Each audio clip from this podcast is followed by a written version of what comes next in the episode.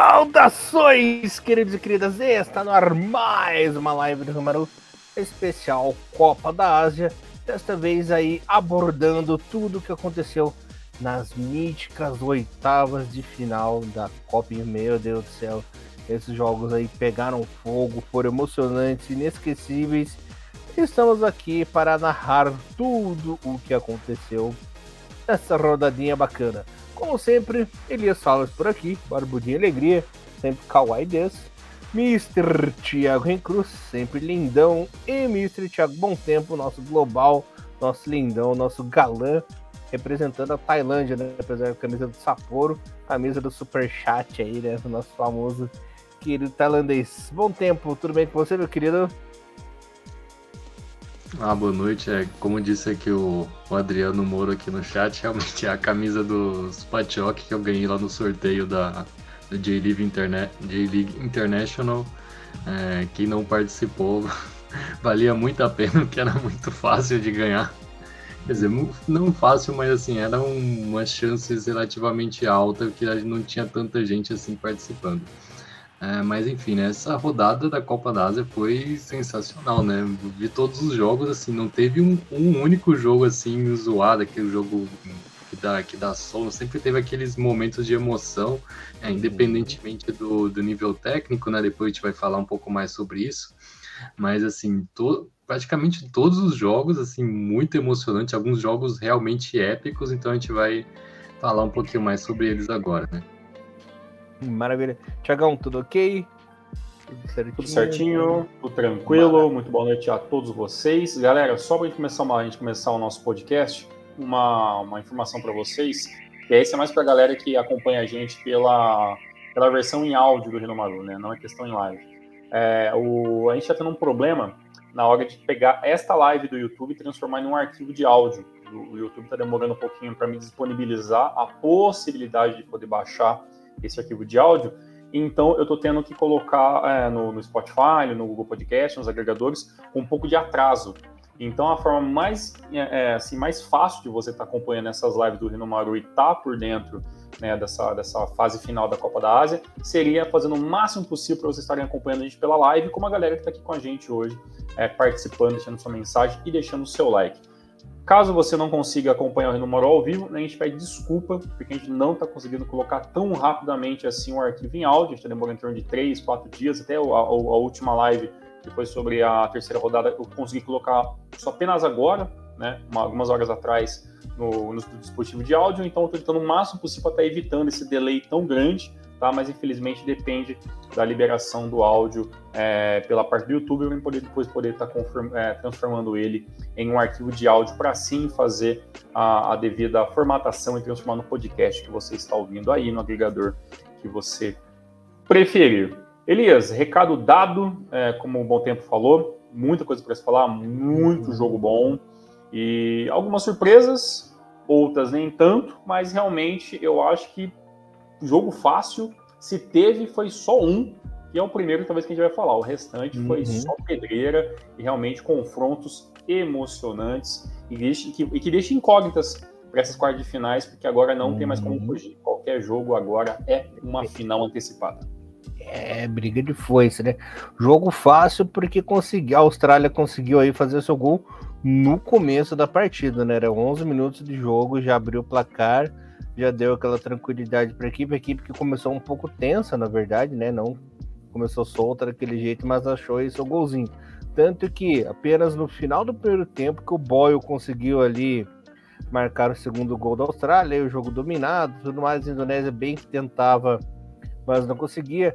Mais uma vez, é, fica aí a atenção para a defesa da Austrália, que apesar do de ter o gigante Soltar lá, a zaga não tá bem, tem que prestar mais atenção.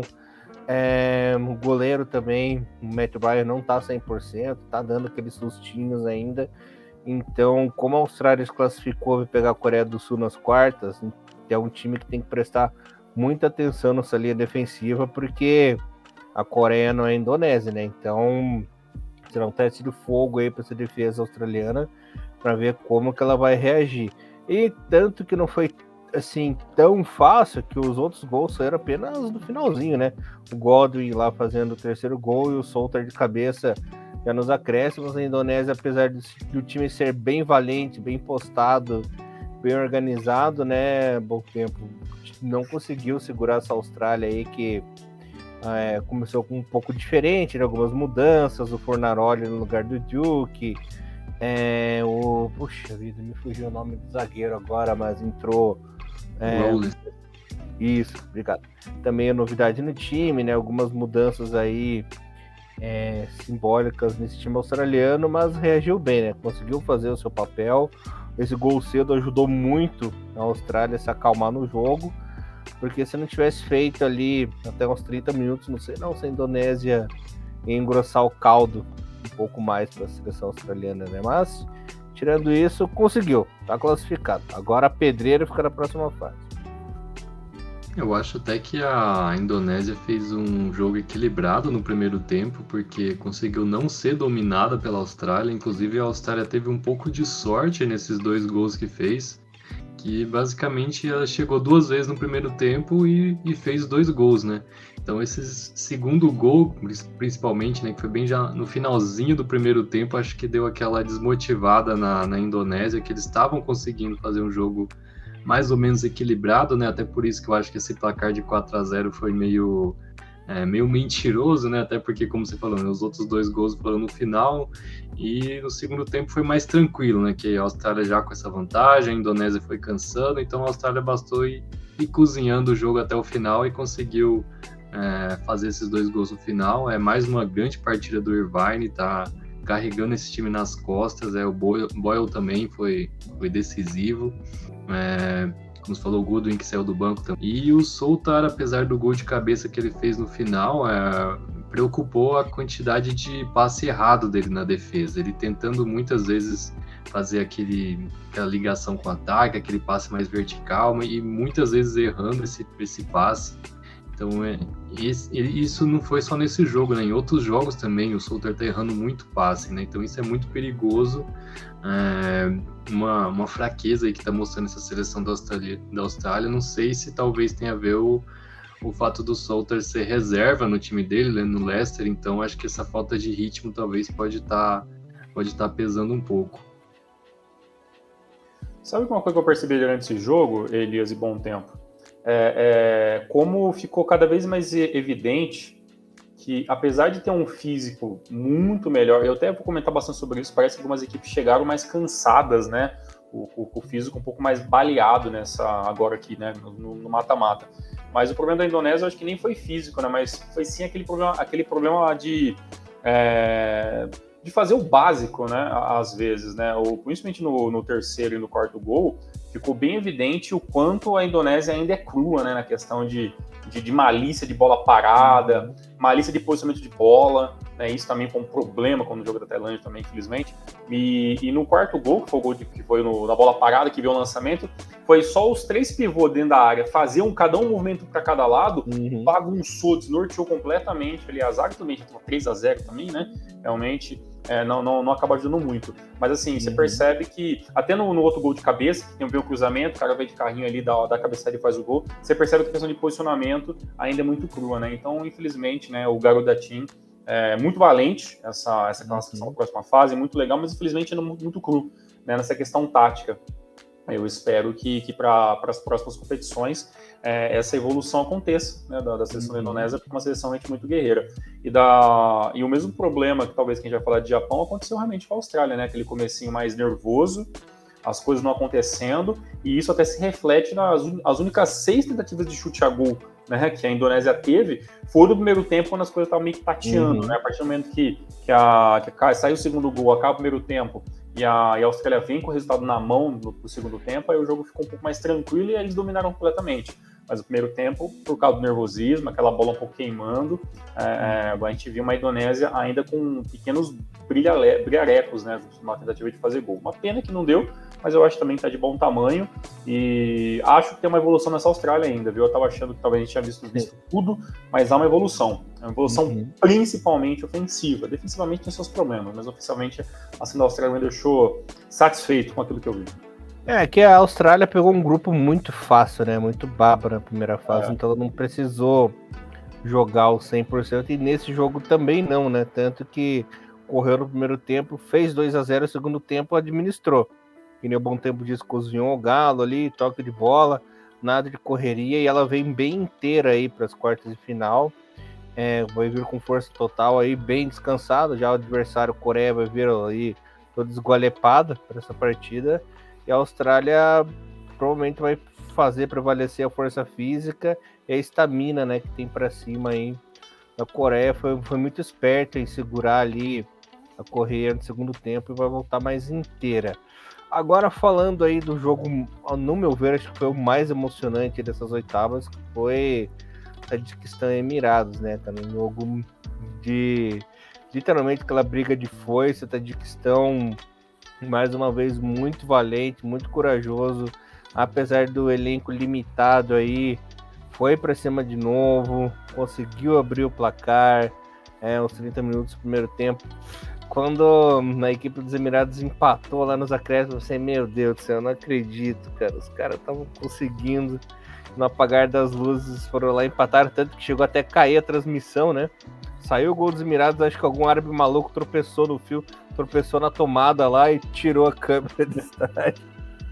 E o jogo voltou só quando acabou. Então saiu o gol dos Emirados. Eu pensei, meu Deus, e agora? Vamos ver o resto da partida. Aí voltou exatamente quando o juiz apitou o fim do jogo certinho. Pensei, putz, é prorrogação, acredito. Aí, indo ali para prorrogação, times mais cautelosos, né? Principalmente a de questão viu que teria possibilidade de conseguir a classificação. Até foi para cima, mas não daquele jeito que foi 290 minutos e nos pênaltis conseguiu a classificação, né? De muita festa, muita euforia, muita alegria. É, o time fazendo história aí, não tem medo de ninguém, né? Continua com valentia aí. Vai pegar uma equipe que não é um bicho papão nas quartas de final, né? Vai enfrentar a Jordânia e tem condições até de chegar à semifinal, né? Quem diria, né?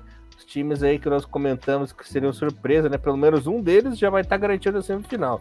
Ou a Jordânia ou a Tadjikistão, né? Bom tempo. O time aí do Dr. Willy tá todo vapor no campeonato. É, a gente já tem uma zebrinha garantida aí entre os quatro, né? E pro Tadjikistão, né, é histórico, né? Primeira participação e já chegando nas quartas de final. Mas é preciso falar que esse time do Tadjikistão não só mereceu se classificar, como jogou muito melhor que os Emirados Árabes no tempo normal. Podiam ter vencido o jogo tranquilamente, não precisava ter passado por esse drama, porque o que eles perderam de chance clara de gol, Nossa, só com o, o, camisa 10, Tadic, o, o Jalilov, ele perdeu três chances claras, três chances claríssimas de gol, né? Uma de frente com o goleiro, teve outra até sem goleiro, nível Yanagisawa. E aí nos acréscimos veio aquela punição, né? Tomando um gol de empate bem quase lá no. faltando poucos minutos para acabar os, os acréscimos.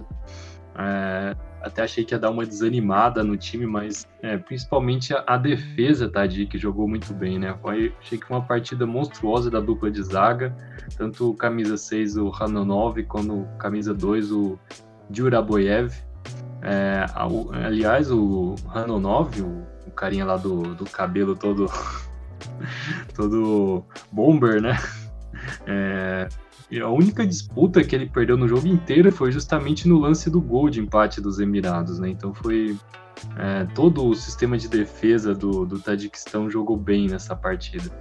No lado dos Emirados Árabes, né, dá para destacar também o um zagueiro também, o Khalifa Al-Hamadi, também fez um excelente jogo, além de ter sido o autor do, do gol de empate, mas o time do, do Paulo Bento aí sai com uma das decepções, né, dessa, dessa, dessa Copa da Ásia, né?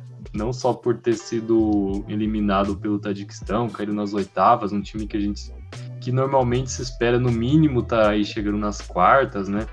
É, mas principalmente pelo, pelo fraco desempenho, né? Tá certo que a gente já não esperava tanto desse time, porque não é mais aquela.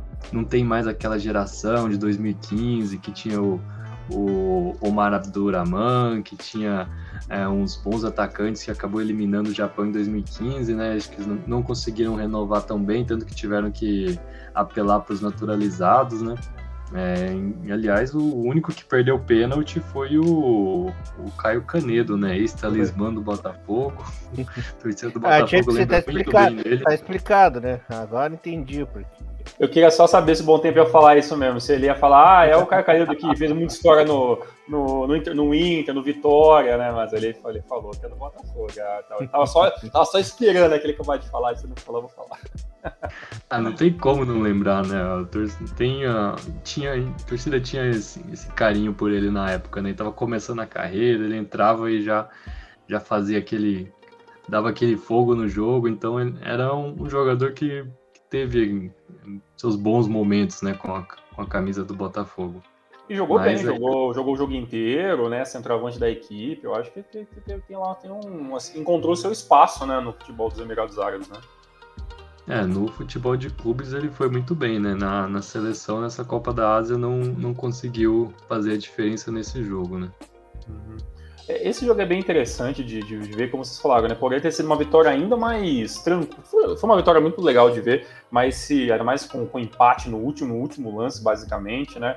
Mas é, o Tajiquistão perdeu muitas chances, né? Poderia ter vencido o jogo facilmente por uns 3 a 1 3 a 0 porque realmente entrou com uma superioridade é, não só de, é, é, de, jogar melhor, né, mas com mais se impondo mais, indo mais ataque, com, com mais jogadas diferentes, tinha jogadas pelo, pela esquerda, pela direita, centralizado, lançamento, né, mas não, não ficou só no, no, naquele famoso chuveirinho, né, para ver se, se, acontecia algum, algum erro da zaga, né. Então gostei, gostei muito desse jogo, fico feliz aí por, por ter uma zebrinha, né, para a gente poder estar tá, tá torcendo na próxima fase, porque realmente esses times essas seleções novas que estão, que às vezes não tem muito espaço aparecer, a gente não conhece não conhece tanto, quando aparece na Copa da Ásia, é claro que a gente fica de olho. Então, parabéns para o Tajiquistão. E que uniforme legal esse dos Emirados Árabes, hein? Esse uniforme. Ah, é, eu teria coleção. Não sei se é meio verde, meio, meio, meio preto, né? Uma verde, cor meio esquisita. Né? É muito legal, gostei bastante, né? Mas, né, a, seleção do Emirados ficou na saudade. É, foi Emirados Árabes desunidos, né? Já era dessa vez. É, e temos aí o nosso primeiro leão abatido na Copa da Ásia, né? Um dos times que surpreendeu na primeira fase, estava recuperando a boa fama aí nos últimos anos. O Iraque, um jogo emocionante, né? Perdeu de virada daquele jeitinho, aquele jeitinho ingrato, indigesto, né? Para a seleção da Jordânia. Chegou a virar o placar, né? A equipe da Jordânia abriu ali no começo do primeiro tempo o Al Naimat, né? Empatou, o Iraque chegou a marcar o seu primeiro golzinho, empatou com o Natik, depois o artilheiro da competição, Hussein, virou naquele golaço, né? Chutando no canto ali do gol, sem chance pro goleiro. Aí deu toda aquela confusão em que o juiz resolveu expulsar o Hussein. O que, que ele fez de errado mais... na comemoração? O que, que ele fez Olha, errado? pelo que eu entendi. Ele correu para ele correu para torcer adversário? Não, isso? pelo que eu entendi, o juiz deu como provocação a, é, a ah. comemoração do, do Hussein, porque os jogadores da Jordânia tinham o costume de, de fazer aquela comemoração de sentar na grama e comer a jadra, né? Que é um dos pratos ali da Jordânia, que ele é bem gostoso, por sinal. Eu, como sou de família árabe, eu recomendo, se vocês puderem comer, como, que é bem gostoso. É, e o Hussein, na virada do jogo, ele foi lá comemorar daquela forma. Ele sentou no campo, começou a comer graminha lá no movimento da, de como estivesse comendo arrozinho lá. E o juiz interpretou como provocação, é, uma provocação forte. E expulsou, mas os jogadores da, da Jordânia nem deram muita bola, ficaram sem meio entender o que estava acontecendo ali, mas o juiz na hora foi lá, deu um amarelo, consequentemente vermelho, né? Ele já tinha ali o, cartão amarelo, foi expulso. Igual aquela vez que o Carlos Teves imitou a galinha lá no montão de nuvens, no jogo do Boca River, lá e tal, essas comemorações mais eufóricas. Mas não adiantou nada, né? No finalzinho do jogo, é, aos 50 minutos do segundo tempo, o Al-Arab empatou para a Jordânia. E um chutaço do Al-Rashdan um minuto depois virou, né? Então foi um jogo que teve emoção do começo ao fim, as duas equipes lutando de igual para igual, indo para cima, se defendendo bem também, aprontaram algumas coisinhas ali, mas conseguiram consertar nos ataques e foi um grande clássico, né? Jordânia e Iraque considerado um clássico ali da, da região, né? Por serem países muito próximos.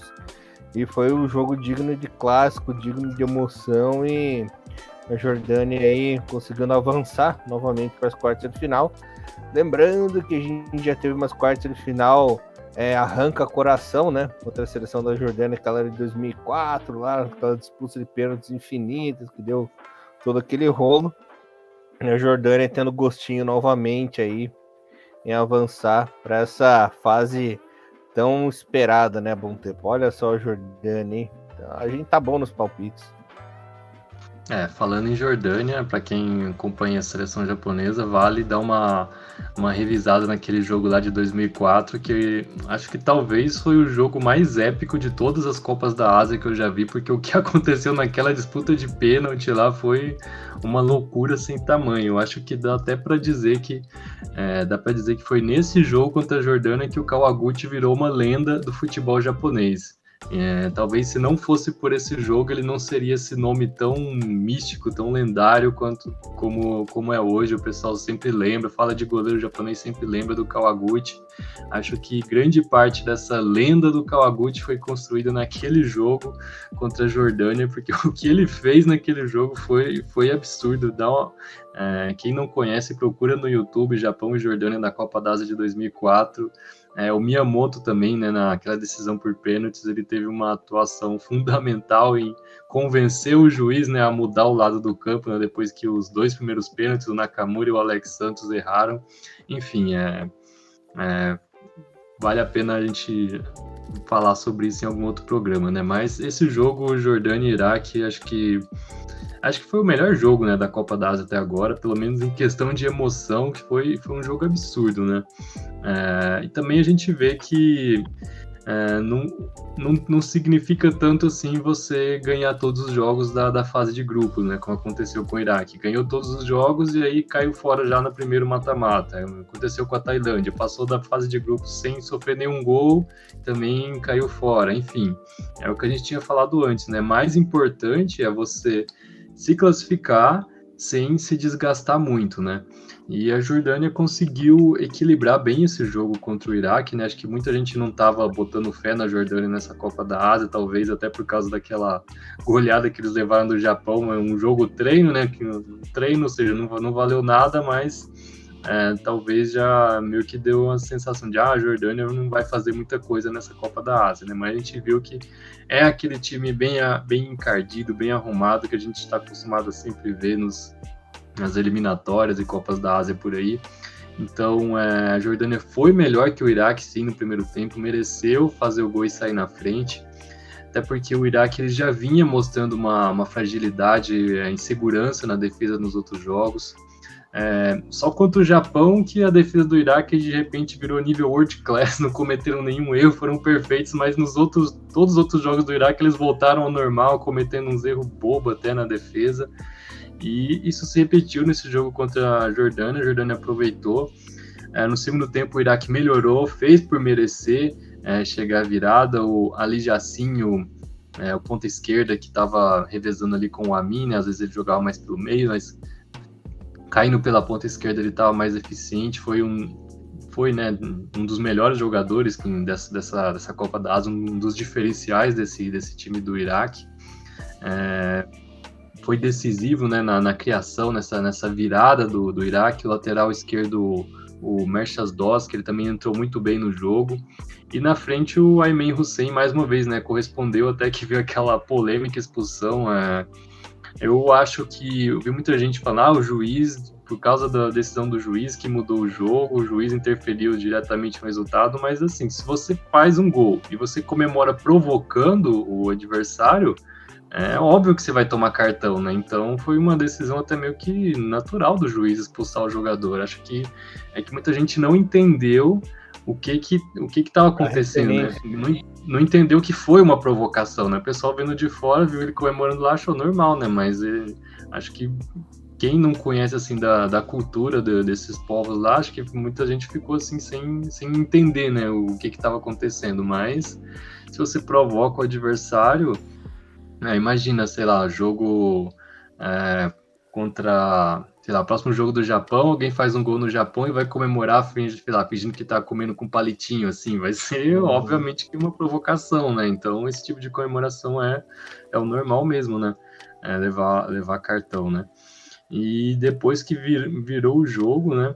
É, a Jordânia aproveitou, né, que estava com a, com a mais e foi, foi pro tudo ou nada. E assim, foi a Jordânia realmente se arriscou, mandou todo mundo para frente mesmo. Eu até vi gente falando, ah, como é que o, que o Iraque deixa é, uma situação de desvantagem numérica dentro da área nos acréscimos, né, naquele gol de empate da Jordânia. Mas eu acho que até os próprios jogadores iraquianos foram meio que pego de surpresa com, com uhum.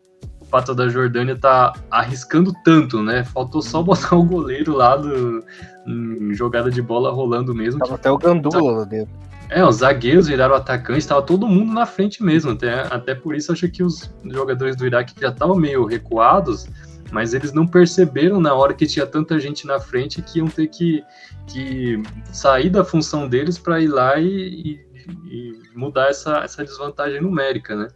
E aí no, no final teve aquele, aquele gol absurdo também do, do volante, né? O volante jordaniano, Al Rashdan enfim, foi, acho que foi, foi loucura completa. Acho que ninguém esperava sair dois gols aqui, aqui né, um, um em sequência do outro. Mas no, no, na mesma jogada daquele gol, o Altamari ele quase perdeu a bola lá no meio campo e teve até uma disputa com o jogador do Iraque. Se ele tivesse perdido aquela bola, ia sair uns 3, 4 jogadores do Iraque livre, uhum. é, sem ninguém para marcar. Então tava literalmente no, no, tudo ou nada e foi, foi tudo para a Jordânia, né? Foi é sensacional, valeu muito a pena ver, ver esse jogo, uma loucura completa e acho que valeu a, a luta né, da, da Jordânia, um time que, que se supera, né? Eu não lembro se foi antes ou foi depois do, do gol do virada da Jordânia, mas teve um lance em que o jogador do, do Iraque recebeu o livre dentro da área e acabou chutando para fora por cima do gol, né? Ele acabou exagerando na força. Não lembro se o jogo tava 2 a 2 ou a Jordânia já tinha virado o jogo e era gol para empatar, ou era o gol pro Iraque. Foi no finalzinho, no último minuto antes de apitar, né? Isso, né? Era, era o zagueiro do Iraque que chegou lá na área. Acho que foi até a jogada do, do 17, o Ali Jassim, ele fez a jogada lá na linha de fundo e cruzou mas aí era o zagueiro que tava na bola, né? Acho que era o 2, o, o Sulaka. E aí, aí o zagueiro é mais difícil, né? Acabou é. isolando. Mas, imagina, se o Iraque empatasse lá naquele último minuto, depois de tomar dois gols em seguida na prorrogação, ia ser um, nos, nos acréscimos, ia ser uma loucura maior ainda. Foi brincar de Roquito lá, né, Thiago? é, o, esse jogo ficou muito claro a, a, questão de como, como a primeira fase impactou esse Iraque né, nessa oitava de final. Um time muito mais cansado. É, em nenhum momento o, o, Iraque ele, ele, tá, ele se mostrou fisicamente melhor do que a Jordânia. Né? Os jogadores Jordânia corriam mais, defendiam melhor, se, se voltavam o seu posicionamento de forma muito mais rápida. E aí, quando começou a sair os contra-ataques ali, você percebia que às vezes é, é, a, a, zaga da Jordânia tinha, a, zaga do Iraque tinha que se virar para voltar correndo e muitas vezes perdeu nessa velocidade. Realmente você começa a pensar, é, é se fosse uma prorrogação, é, a seleção ali do, do, é, do, Iraque não teria tanta, tanta perna né, para correr. Né? E realmente o jogo emocionante até o final, é, diferente do jogo contra, por exemplo, que a gente acabou de falar, né, do, da Austrália, é, a, dá para dizer que a Argentina deu tudo, né? Tudo que, tudo que eles poderiam trazer para a gente de entretenimento. Então, por esse próximo jogo contra o Tajiquistão, né, nas quartas de final, vai ser um jogo também muito aberto entre as duas equipes. Os dois muito cansados, a gente vai ver realmente. Eu, eu gostei bastante dessa questão física da Jordânia, isso aí me, me surpreendeu positivamente. E, e o Iraque muito abatido, né? Depois, depois do final do, do jogo, a, a emoção e, e, tudo que aconteceu com, com, a vitória em cima do Japão é, deu um, uma, uma luz assim muito maior talvez no, no povo iraquiano, né? Por talvez onde essa seleção poderia chegar. E aí eu acho que até as, as expectativas subiram um pouco, né? Com essa vitória do Japão, que seria natural, né? Você ganha com uns, no, nas principais seleções do momento, é obviamente que isso vai inflamar a torcida. Então, o, o baque da eliminação foi muito sentida é, no Wolveraquiano e por uhum. eles que eu tenho um carinho muito grande aí por um povo muito sofrido. Infelizmente, não deu, mas não é ter arrasado. Eu acho que, que essa sanção do Iraque ela tem tudo para evoluir também, né? E muito, muito legal ver Jordânia e Tajiquistão aí numa, numa quartas de final. É, tanto que os jogadores de Iraque passaram reto na zona mista, né? Nenhum quis Sim. dar entrevista ali, passaram cabeça e, outro, e, e, um outro detalhe, né? Como é importante essa questão de você ter um árbitro com um pouco mais de noção local, né? Porque se fosse um é. árbitro randômico, né? Ah, né? Sem, sem muita ligação, esse tipo de coisa poderia passar em, em branco, essa questão do, uhum. da expulsão do você e que fez toda a diferença no jogo. Uhum. E, e, como o tempo falou, né? Você não faz isso sabendo que você tem amarelo já, né? Eu sempre tinha tomado amarelo no primeiro uhum. tempo ainda, assim, um pouquinho, eh, subiu um pouco a cabeça ali a emoção do, do jogo e tudo mais, e acabou é. É, é, dando por isso mesmo. Coisa que já aconteceu, inclusive, em clássico de Japão e Coreia, né? Do que Young provocando ali toda a nação japonesa, o time japonês com a comemoração que nem adianta citar aquilo tão nojento que foi, né? E, hum. o juiz não viu ou não, não se ligou que era uma provocação tão horrorosa e o jogo seguiu, ele não levou cartão nem nada, né? Então, tá de parabéns o juiz aí pela, pela atenção devida, né? Exato. Exatamente. Antes, ele, antes da gente falar sobre, sobre Catar e Palestina, que eu torci muito pela Palestina nesse jogo, uma, passar rapidamente para dar um salve para todo mundo que está nos assistindo ao vivo. Então, muito abraço para o Regis, para o Adriano Moro, deixa eu aqui para o Anderson, para também o nosso amigo Bruno Mioto, que falou que estava lá muito feliz que o time, os Bandeirantes, Yuri que ganharam. Um abraço também aí pro, pro Veríssimo, né? O Celtic Boy, imagino que seja o Veríssimo, né? É, para variar. É, as, as mensagens que o Elias consegue. Vendo direto de Glasgow, né? Tá lá em Exatamente. O homem aí, o nosso escocês voador, tá aí, o veríssimo. Forte abraço, veríssimo. Deixa eu ver se tem mais um nome aqui que eu perdi aqui. Eu acho que eu falei todos. Se eu perdi alguém, vocês me desculpem. É, Elias e Bom Tempo. É, faltou. O que, que faltou para essa Palestina conseguir hum. bater o Qatar, hein? Eu acho que faltou perna, assim, porque na verdade, assim, na Palestina ela tava fazendo um bom primeiro tempo, é, conseguiu segurar o Qatar durante os 45 minutos, mas vacilo de marcação na né? escanteio mais uma vez aquela jogadinha ensaiada, manjada do e essa foi pior, né? Foi, é. foi, uma, foi rasteira, né, cara? Foi rasteira. Rasteiro e ninguém mas pegou a bola. É, assim. Mas é a tática, a tática dos dois, né? Tradicional dos dois, né? Tá, chegou a fazer um a 0 ali no, no finalzinho do primeiro tempo, né? Uhum. Ali com o. Aí me fugiu o nome do, da Barra, né? Mas caiu no truque do Qatar básico de sempre ao Raiz. Inclusive, ele conseguiu chutar rasteiro da marca do pênalti, né? Foi praticamente um pênalti, né? Aquele chute de foice ali cortado. E daí no segundo tempo o time deu uma, deu uma perdida em campo, cometeu um, para variar, né? Mais um pênalti bobo ali no começo do segundo tempo. A FIFA foi lá, marcou o segundo gol, o gol da virada. E ficou por isso mesmo, né? O Qatar foi mais esperto, que quando tava com a bola, rodou bastante a bola, fez o time da Palestina correr atrás da bola. Eles até que tentaram, se esforçaram, mas faltou perna, né? Bom tempo. Palestina é um time guerreiro, é um time raçudo, mas também também tudo que tá acontecendo lá é complicado, né? Então até aquela inexperiência, né? Até porque os jogadores são muito locais, né? Então faltou aquela malandragem de novo, né? Nenhuma seleção asiática para conseguir derrubar outro gigante. É, faltou perna e faltou atenção também, né? Parece até que eles não viram o jogo do Qatar contra a China. Eles fizeram um gol praticamente com a mesma jogada ensaiada né? escanteio do uhum. Afif pro Al, Al Reidos já na, no, cobrando atrás, né? em vez de cobrar no, no meio da área. É, achei que a, que a Palestina fazia um jogo muito bom, né? Até tomar esse gol, esse gol de empate é, no finalzinho ali. Até o Afif ele não vinha se destacando tanto até aquele momento, né? Mas aí depois apareceram os, os craques aí do, do Qatar que desequilibrou, né? Então, além de ter faltado perna e ter faltado atenção, faltou a FIP também, que o que ele, ele tá jogando nessa Copa da Ásia, mais uma vez ele desequilibrou, né?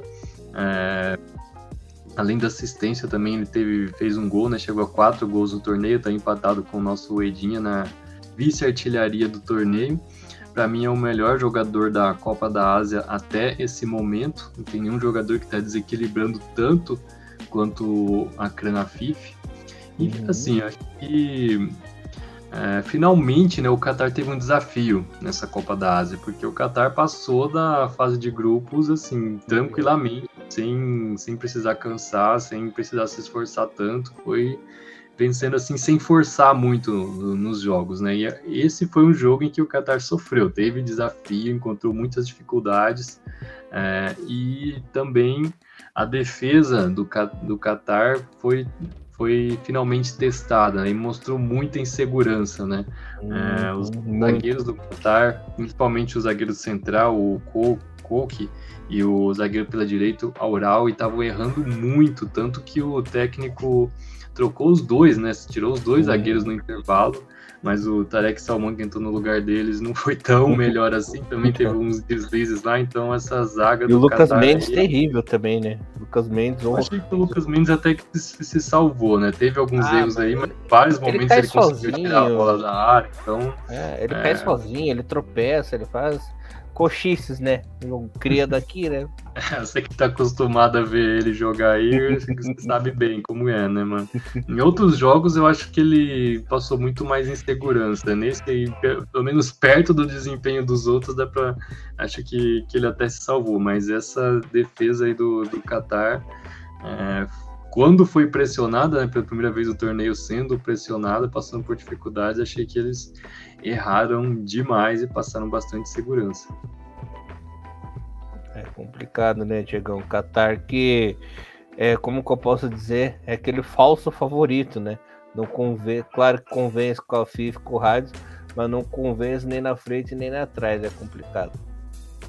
É, é agora os desafios são maiores, né? Todas, a, todas as possibilidades de, de ter a vida fácil terminou, com exceção do Qatar, realmente. Tem esses jogadores que são os destaques, mas ainda o resto da equipe muitas vezes falha, né? E às vezes você precisa de um coletivo um pouco melhor, né? O primeiro tempo foi muito sofrido pelo Qatar, né? Até quando toma o primeiro gol ali, você percebe que todo mundo toma um susto ali. Né? A Palestina tentou algum, algumas tentativas de, de trazer a bola para para a esquerda, né, algum, alguns lançamentos em diagonais e tudo mais assim para entrar dentro, dar entrada com a bola com a bola dentro da pequena área. Tentou, acho que a Palestina mostrou aquilo que poderia ser mostrado, não, não tem como pedir muito mais do que isso, mas o Qatar eu esperava um pouquinho mais de solidez defensiva, assim, né? Porque se for parar a pensar, é, é, é uma das equipes que pegou talvez um, é, um adversário que era extremamente possível de vencer sem muitas dificuldades se jogasse certinho, né? E as dificuldades vieram, né? E, e teve que contar um pouquinho com com um despreparo ali, né, da, da, da seleção do, é, da Palestina em, em, tomar o gol que tomou, em fazer o pênalti, então assim, contou um pouquinho com uma sorte desnecessária, né. Ainda acho que o Qatar pode ser uma, uma equipe que pode surpreender pô, na parte ofensiva, mas defensivamente a, a, equipe é um, é um terror, né, alguns apagões que, que um time que quer o bicampeonato não pode deixar acontecer, né, então realmente é um é uma equipe que a gente não pode falar, é um patinho feio, porque já ganhou a competição, mas assim, é longe de fazer brilhar nossos olhos, né? Os jogos do Qatar. É, e quem estava brilhando nossos olhos aí na Copa da Ásia, mas infelizmente por desatenção, né, acabou sendo eliminado. A nossa querida Tailândia, Thiago. Vamos começar com o Thiagão agora, porque ele pegou muito carinho por essa seleção tailandesa. O time vinha jogando bem ali contra o Uzbequistão, mas tomou o primeiro gol do Trubungaev, né? Ali no, na metade para o final do primeiro tempo. Ainda conseguiu uma reação, empatou com o Super Choque, né, no famoso Super Choque. Mas ali na metade do segundo tempo, faz o leve, foi lá, fuzilou e fez o segundo gol. O gol que sacramentou aí a eliminação da Tailândia, que é mais uma vez um time aí que tem muita determinação, muita raça, tem um bom futebol, mas também peca pela falta de rodagem internacional dos seus jogadores, né? Comete os errinhos de defesa, às vezes marca mais a bola do que os adversários, né? E isso acabou custando caro aí a eliminação, que mata-mata é assim, né? Você não pode ter um minuto de desatenção, que essa desatenção pode custar a tua vaga, cara. E foi, foi o que aconteceu. É. O primeiro gol foi uma desatenção completa, né? Na verdade, já era, já era pra ter sido o primeiro gol quando. Eu não lembro quem, qual que é o, o jogador ali do, do Uzbequistão, que ele, ele faz uma tabela ali, ele passa ele, né? Ele faz a tabela, recebe ela nas costas da zaga, chuta, tipo, chuta ali meio torto e a bola sai pra fora. E no segundo lance, ele vem com todo o espaço possível, entra em diagonal dentro da área, fica todo mundo meio perdido ali, tem a troca de a, posse, a, a troca de passe e a Tailândia fica né, olhando o que tá acontecendo e toma o gol. Né? Então, é, é, isso comprometeu bastante. Um bom primeiro tempo da Tailândia, apesar das dificuldades, um jogo nervoso. É, a seleção não dá para dizer que, tirando ali a questão de pós de bola, o, o, resto não foi melhor, recebeu muito, né? Teve que trabalhar bastante o, o goleiro da Tailândia. É, vem um empate, um belíssimo gol de, de, de fora da área ali e tal. É, mas assim, logo depois acaba tomando a, né, o segundo gol, né, e também por mais uma jogada onde a, a defesa poderia ter tido ter um pouquinho mais de atenção. E assim, é, por mais que fosse um jogo que talvez da, poderia ganhar os dois, o Uzbequistão foi, foi melhor né, do que a Tailândia. Esse que não, não dá para falar. Assim, a Tailândia teve mais posse de bola, sabia trabalhar mais ali o passe defensivo, mas quando chegava na hora de fazer a troca de passe para conseguir uma chance mais clara, aí você percebia que isso batia uma certa limitação. assim, né? Então, assim, gostei da formação, gostei do que a Tailândia tentou fazer em jogo, mas acabou não, é, não, não, tendo o mesmo efeito que teve durante a, a fase inicial, né? E ali, é, quando, você, quando você deixa é, os atacantes chegarem muito próximo da área, você está se expondo de uma maneira muito desnecessária, e isso aconteceu duas, três vezes durante a partida, e a Tailândia não conseguiu resolver esse problema, né? E aí acabou sucumbindo, né? Uma pena, uma pena mesmo, porque a Tailândia jogou um futebol muito legal na primeira fase do torneio, uma seleção em clara evolução, só que essa evolução também tem dessas de você vir como azarão e às vezes depender é, um pouquinho da sorte para poder passar. Infelizmente, essa sorte não, não sorriu para a seleção dos elefantes. Aí. A Tailândia que fez uma primeira fase bem interessante, né? É, tinha passado do, pelo grupo sem sofrer nenhum gol, e, mas aí não, não, adiantou muito, né? Que a gente viu que a defesa já vinha é, dando algumas. É, tendo um, certa insegurança, né? Tanto que ficou esses três jogos sem sofrer gol mais por causa das atuações dos goleiros, né? Os, é, os dois primeiros jogos foi o Patiwat, o titular que jogou, e no terceiro jogo entrou o Saranon, foi, jogou melhor ainda, né? Enquanto a gente no Japão tendo sofrendo com goleiro na Tailândia, tanto titular quanto reserva jogaram muito bem, mas nesse jogo contra o Uzbequistão não teve jeito, né? O Uzbequistão acho que mostrou que tem mais time mesmo que a Tailândia, mereceu ganhar, ter um conjunto melhor. E o Uzbequistão continua com um problema de não ter um centroavante confiável, né? Tanto que, é, assim como no jogo contra a Austrália, mais uma vez o Uzbequistão jogou sem centroavante, é, repetiu aquela formação lá com três zagueiros, mas na, na frente eram só três meio-campistas, né? Então tinha lá o 11, o Uru 9 pela direita, o Faizulaev dessa vez ele jogou pela esquerda, e quem ficou lá fazendo o falso 9, que na verdade era muito mais um 10, foi o camisa 10 mesmo, o capitão, o Macharipov. É... Esse, essa falta de, de centroavante é o que pode acabar pesando né, para os Uzbequistão mais para frente. Mas foi uma partida muito boa, tanto do Macharipov quanto do Faizulaev, são os, os meias que têm desequilibrado para esse time do Uzbequistão. É, mas assim, acho que o, o, melhor jogador em campo foi mesmo o Supachok. Entrou no segundo tempo, botou fogo no jogo, fez um golaço, né? Aquele momento que ele fez o gol lá foi uma, um dos pontos altos desse, de, desse jogo. É, eu só não entendi por que, que o Supachok entrou só no segundo tempo. Talvez tenha sido alguma questão física, né? Que não faz muito sentido ele não, não ser titular. É, já vinha jogando bem nos outros jogos mesmo, entrou e mudou o jogo. Mas acho que acho que pelo que pelo pouco né que a gente estava esperando da Tailândia antes desse torneio por é, porque não, não vinha num momento muito bom trocou de técnico e acabou de chegar acho que eles mostraram que é, tem um rumo né tem um caminho a seguir então pensando até na, na sequência desse trabalho no objetivo principal que é classificar para a Copa do Mundo pela primeira vez eu acho que foi um, um primeiro passo assim é, interessante. Acho que dá para para ter alguma esperança, até porque é, essa Tailândia também jogou desfalcada de muitos jogadores, né? Então, quando eles tiverem de volta alguns nomes até que a gente já vê e viu na J-League, né? Quando tiver o, o Ekanit de volta, quem sabe até o, o Tip, se ele tiver em boa forma também, enfim, é, tem, tem condições aí de, de fazer continuar evoluindo e quem sabe chegar onde, onde nunca chegou antes, né? Que seria a Copa do Mundo. Talvez, não sei se vai, vai dar dessa vez, né? Mas é, a gente que está acompanhando de perto aí é, essa evolução da Tailândia, né? Que tem esse espelho, né? No futebol japonês, tanto do estilo de jogar, baseado mais no toque de bola, é, tanto pela influência também dos técnicos japoneses, né? O, o Nishino que passou por lá e agora vamos ver se o nosso Masatada Ishii consegue levar essa Tailândia para o próximo nível. E para vocês, o, que nem o, o, Adriano perguntou aí, hoje, quem faz mais falta na seleção, o Ekanite ou o Xanati? Eu às vezes acho que a fase do Xanati já passou já de seleção, a questão de importância, assim, sabe? Não sei, não sei qual é a opinião de vocês sobre isso. Eu acho que é, o Tchanatip, realmente, né, pelo que ele vinha jogando, é como se o auge dele já tivesse passado, mas pela, pela idade dele, né, acho que ainda nem fez 31 ainda, ou tá, tá por aí nos, na casa dos, chegando nos 30 agora, acho que ele ainda tem condições de, pelo menos até o fim desse ciclo, jogar em alto nível, Acho que o que me atrapalhou principalmente foi essa ida frustrada para o Kawasaki Frontale, né? Ficou lá sem jogar, perdeu o ritmo de jogo, acho que isso aí atrapalhou bastante. E o Ekanit é um nome que tá, tá chegando agora e, e tem tudo, né, para começar a se destacar a partir de agora, né? Então, quem sabe tá até essa, essa concorrência pode, pode fazer bem para eles.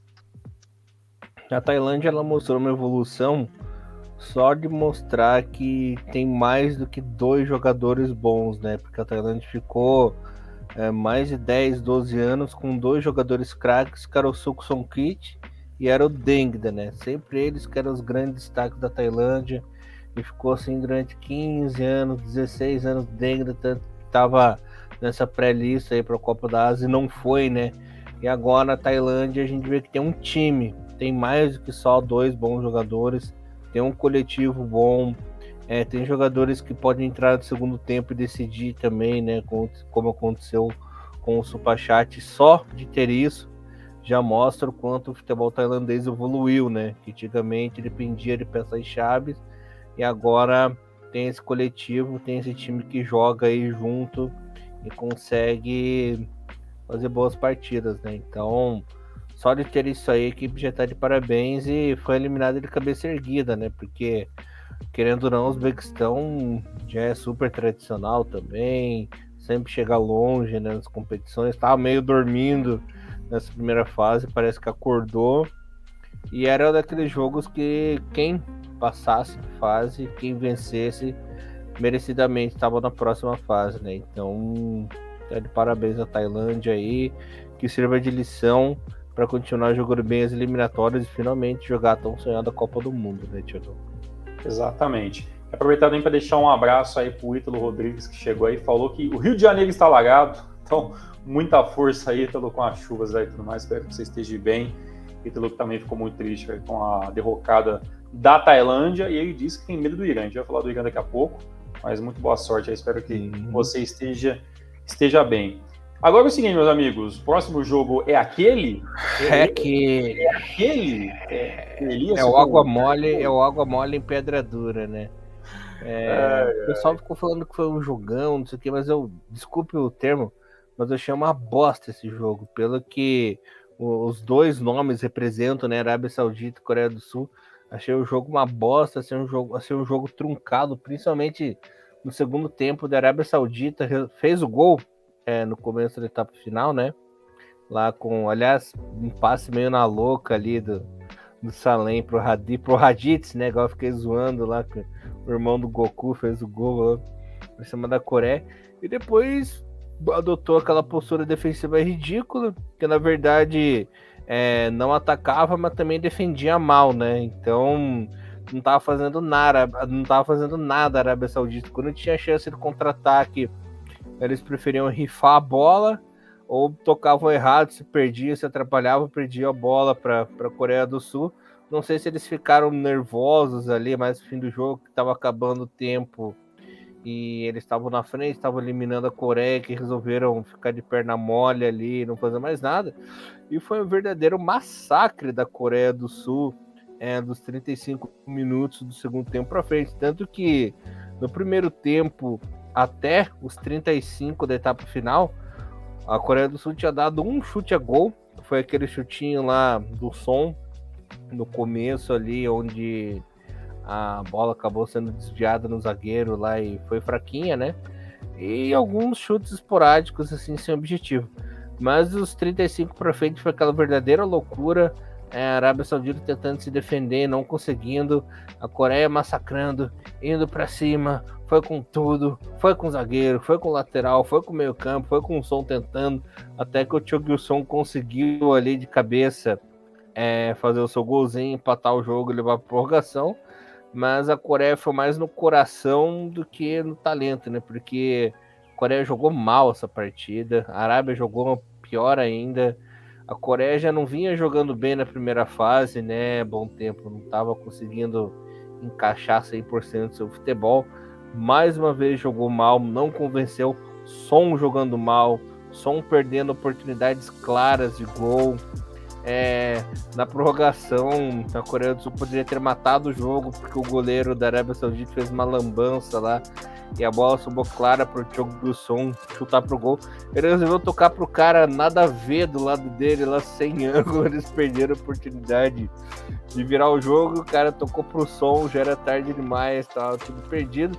Aliás, se for para elogiar alguém da Arábia Saudita, elogio o goleiro, né, que foi massacrado conseguiu segurar Bush, que se não fosse por ele, teria sido 4, 5 a 1 para a Coreia do Sul no tempo normal ainda, devido àquela loucura do que foi no fim do jogo.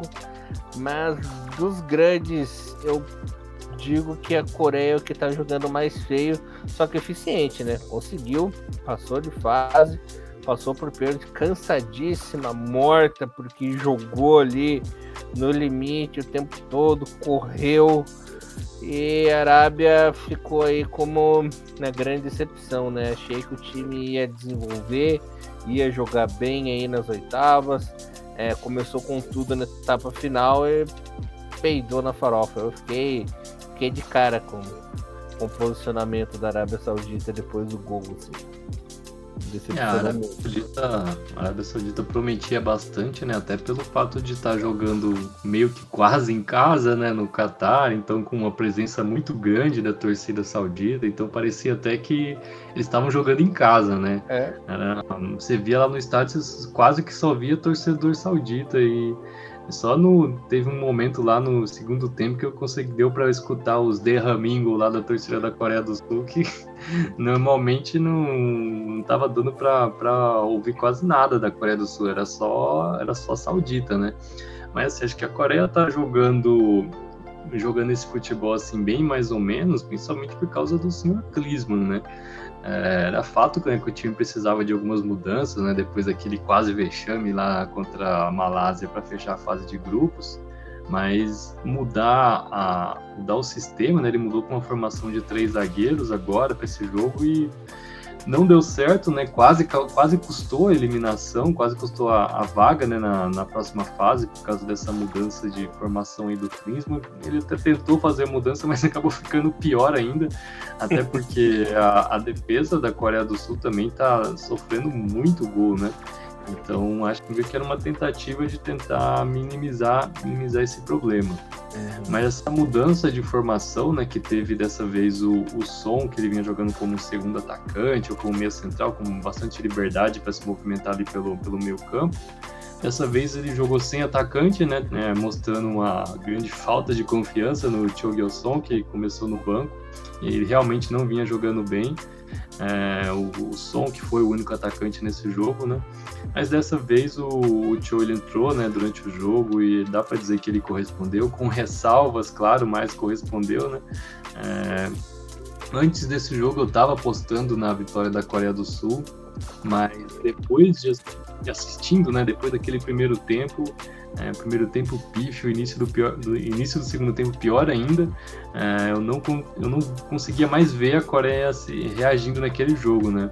É, até por, porque o Som, é, fazendo a função de único atacante lá, uma função diferente do que ele vinha fazendo, ele não estava tão participativo assim, até deu a impressão de que ele já está bem desgastado por causa da sequência de jogos, mas ele é aquele jogador meio que insubstituível, né? Na seleção coreana. Não tinha como tirar ele do jogo, é, até porque ele era uma presença indispensável, já pensando nas, nas cobranças de pênalti. O Igan In também não, não conseguiu ter um jogo tão produtivo assim, mas por outro lado, o Fan Hee-chan entrou bem, ele deu aquele gás que faltava né, para o time coreano tem que destacar também uma ótima partida que fez o lateral esquerdo, o Sol Yong-woo, foi ele fez uma fase de grupos bem discreta até, mas contra a Arábia Saudita ele foi fundamental, um dos melhores em campo, até deu assistência para o gol de empate. É, o Kim, Kim min né, como sempre, seguro no, no meio da seguro no meio de uma defesa bem insegura, né? E, e o Kim Yong-won, nosso, nosso querido Kim Yong-won, ex-Gamba Osaka, acho que pelo menos nesse jogo não dá para criticar muito ele, que ele fez uma partida decente, apareceu bem é, em vários momentos. E dá para dizer também que a Coreia do Sul bateu muito bem todos os pênaltis, né? É, não teve assim nenhum pênalti que foi meio que mais ou menos, todos uhum. muito bem cobrados. E o, o Jo Hyun-woo, né, que só virou titular porque o, o Kim Sung-gil se lesionou, o Kim Sung-gil, né, ex-Vissel Kobe, ex-Cachorro Rissol, que era o goleiro titular, tá no Al-Shabaab agora. É, sofreu uma lesão bem grave, né, aí o Cho acabou virando titular.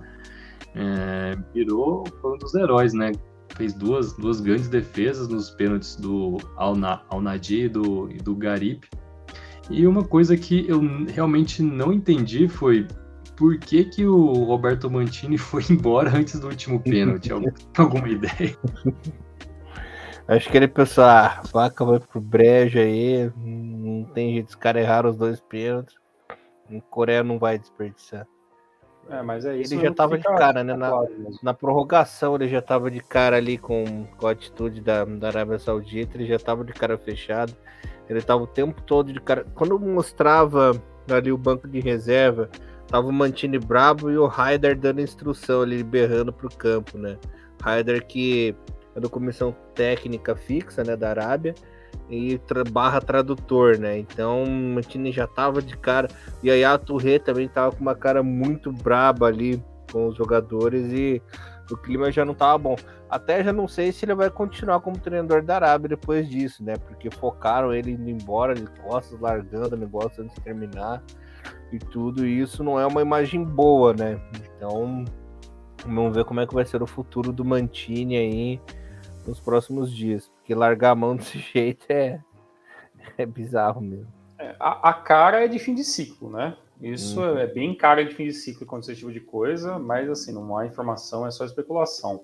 É, a Coreia foi melhor do que a Arábia Saudita durante o jogo todo. É, é para mim, eu acho que a Arábia ela sucumbiu contra esse peso de ser a seleção né, que está aparecendo, que fez um bom jogo excelente em cima do campeão do mundo. É muito louco isso, né? O, o lobby de falar bem da Arábia é porque eles ganham da Argentina, que é campeão do mundo, mas a Arábia nem passou de fase da Copa do Mundo, né? Então é muito, é muito louco como uma vitória ela pode carregar assim um, um, é, um, um time né, por, durante um tempo, né? Mas eu acho que esse, uhum.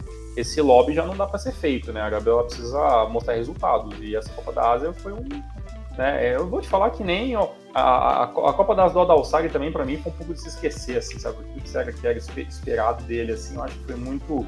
É, sei lá, esperou muito e não entregou tudo, né?